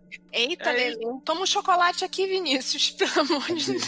Eu acredito na humanidade. Vou fazer um brigadeiro. Aham, aham. Vou fazer um brigadeiro pra você. Você tá precisando de chocolate. O Magicando é a maior prova que eu acredito na humanidade. A gente tá aqui desvelando os mistérios do ocultismo pra quem quiser. E tem gente que reclama com a gente, que a gente Não, eu, te- eu recebi e-mail essa semana. Ai, a- eu conheci hoje o podcast. Por favor, me ensine os mistérios da magia do caos. Eu falei, meu amigo, você não tem paciência pra escutar o podcast, que é só você sentar, tomar um Guaraná na, na tua casa. Tipo, sei lá, tem 70 episódios, cada um com duas horas. Faz a conta aí que eu sou burro. Mano, é só isso que você precisa. Tipo, não é um curso, obviamente, não, não é um curso montado, estruturado e tal. Mas, cara, você vai conseguir tirar boas referências, você vai conseguir tirar referência de livro, de autores que você pode procurar, de conceitos que você pode jogar no Google. E é- se você não tem esse brilho, bicho, eu vou perder meu tempo respondendo teu e-mail, cara? Tipo, eu não vou, cara. Teu tempo não é mais precioso que o meu, não. Tipo, o meu é igual ao teu. Tipo, a gente vai pra mesma vala no final da vida. Mas, tu, porra, se tu não tem respeito pelo meu tempo, eu não vou ter respeito pelo teu, cara. Tô parando de produzir podcast pra ficar respondendo essas porra aí, não. Como a Leve você falou, meu amigo, Andrei, como é- comedor de como é que eu faço um pacto, Andrei? A minha Tô barriga tá doendo. Cara, tem gente que ganha de grana, né, mano? Pra, pra ver como é que eu, como eu acredito na humanidade. Eu não tô ganhando a grana com essa galera ainda. Se alguém Essa me perguntar como é que faz um pacto, eu mando tomar um. Ô, ô, a Jota, corta essa parte, coloca um bip nessa parte aí. Porque eu já cortei de gente, gente conhecer o céu com colocando. Entrar em gnose colocando. Cortei, essa porra não vai passar nem por dentro. Infelizmente as pessoas não vêm me perguntar como faz parte. Não é? Cara. O Vinícius tem, tem toda uma fanfic do que ele vai fazer no dia que uma pessoa chegar pra ele perguntar como é que faz pacto. Que eu gosto do Cara, minha Vinícius. resposta vai ser Banco Bradesco, conta tal, deposita 6.666 reais aí. Gente, gostaria muito de agradecer a participação de todos. Peraí, Fala. peraí, peraí. Deixa eu fazer uma coisa antes de fechar. Tipo assim, Sugere um livro pra uma pessoa que tá começando. Eu acho que pra mim é o Caibalion. É um ótimo livro pra começar. Mesmo sendo difícil de ler. Nossa, eu acho um saco o pessoa Carvalho. Entrar nessa de cabeça? É o Mago que Ascensão, cara. A gente é já falou aqui hoje. É o Mago Ascensão, pronto. Mago Ascensão. É aquele... Acho que o Dogma Ritual é um, é um livro foda. Que é chato. É o livro, você é o livro mais chato dele- sobre tarô que eu já li na minha vida. Se você conseguir passar dele, você lê qualquer coisa. Nossa. Cara, eu, eu vou sugerir, na verdade, uma coisa em duas partes. Uma, que, que realmente foi uma coisa que me ajudou a organizar informação que eu tinha tudo jogada por aí, foi o Liberno e Psiconauta. E para você que é geração Z, que é não tem a paciência, Não tem o briozinho, né? não tem o briozinho do Liberno Psiconauta, ainda tem o manual de campo do Psiconauta, que não tá Hum. completo, mas E que não tem nada a ver. São duas coisas diferentes. Não é só porque tem São duas coisas- no nome que é a mesma coisa. Não, o que eu tô falando é que resume uma organi me dá uma organização das coisas que estão muito dispersas. Uma coisa é uma coisa, outra coisa é outra coisa. Só tô falando que se você não tem bril pra ler o Psiconauta, você pode ler o Manual de Campo. Muito bom, Posso- muito bom. Tem um livro de introdução ao ocultismo, chama Introduce to the Occult, do Lon Milo Duquette. Ele apresenta vários livros clássicos da magia e explica por que, que você deveria ler cada um deles. Então essa é a minha recomendação. Um livro muito legal, ele explica muito bem e acho que qualquer um que lê vai tirar alguma coisa positiva do livro. Metalinguístico isso aí. Legal, Lucas. Bem legal. Cara, o problema disso é que você tem que saber a língua da rainha. E isso é uma das coisas que eu tenho vários livros que eu gostaria de traduzir. Cadê a penumbra? Cadê a Vários. penumbra? É, a penumbra Cara- podia trazer isso aí. Cadê o cara respondendo do outro lado da linha? É, não vamos falar mais de livro da Penumbra, não, que isso dá problema depois, aí depois. É... é, Gente, é isso. Muito obrigado por todo mundo que ficou até aqui. Acreditem ou não, eu não faço a mínima ideia de quem foi indireto pra alguém. Se alguém se doer, gente, arroba Penumbra Livros, arroba Rafael Fernandes, arroba Lucas Pissota, Que isso, arroba? Lívia Andrade. No- ó, não sei quem que estão falando, não vem Mas, encher pra- mas quem disse que foi uma indireta? Não sei, bicho. Vocês estão falando aí. É bom tava- a, a pessoa vai ouvir e vai falar. Não é. Eles sabem disso. Eu tava falando do mercado estrangeiro, Andrei. Não sei o que você tá falando. Eu também. Então, mas vai que o cara lê aí o. Você não viu o que a Marvel fez com a DC, cara? Os caras nasceram Superman e Batman, veio lá com o Capitão América, ferrou tudo. Tá bom. Conheço, conheço essas peças raras aqui. Gente, muito obrigado pra todo mundo que até aqui. Muito obrigado pra você, meus queridos, que estão aqui apoiando. Muito obrigado aí. Porra, todo mundo ficou. Eu, eu vi que a gente ficou no número X, a gente terminou até que com o mesmo número. Muito obrigado aí por vocês estarem eh, escutando toda essa groselhada aí. E é isso. Ósculo no bode, praise the sun pra todos vocês.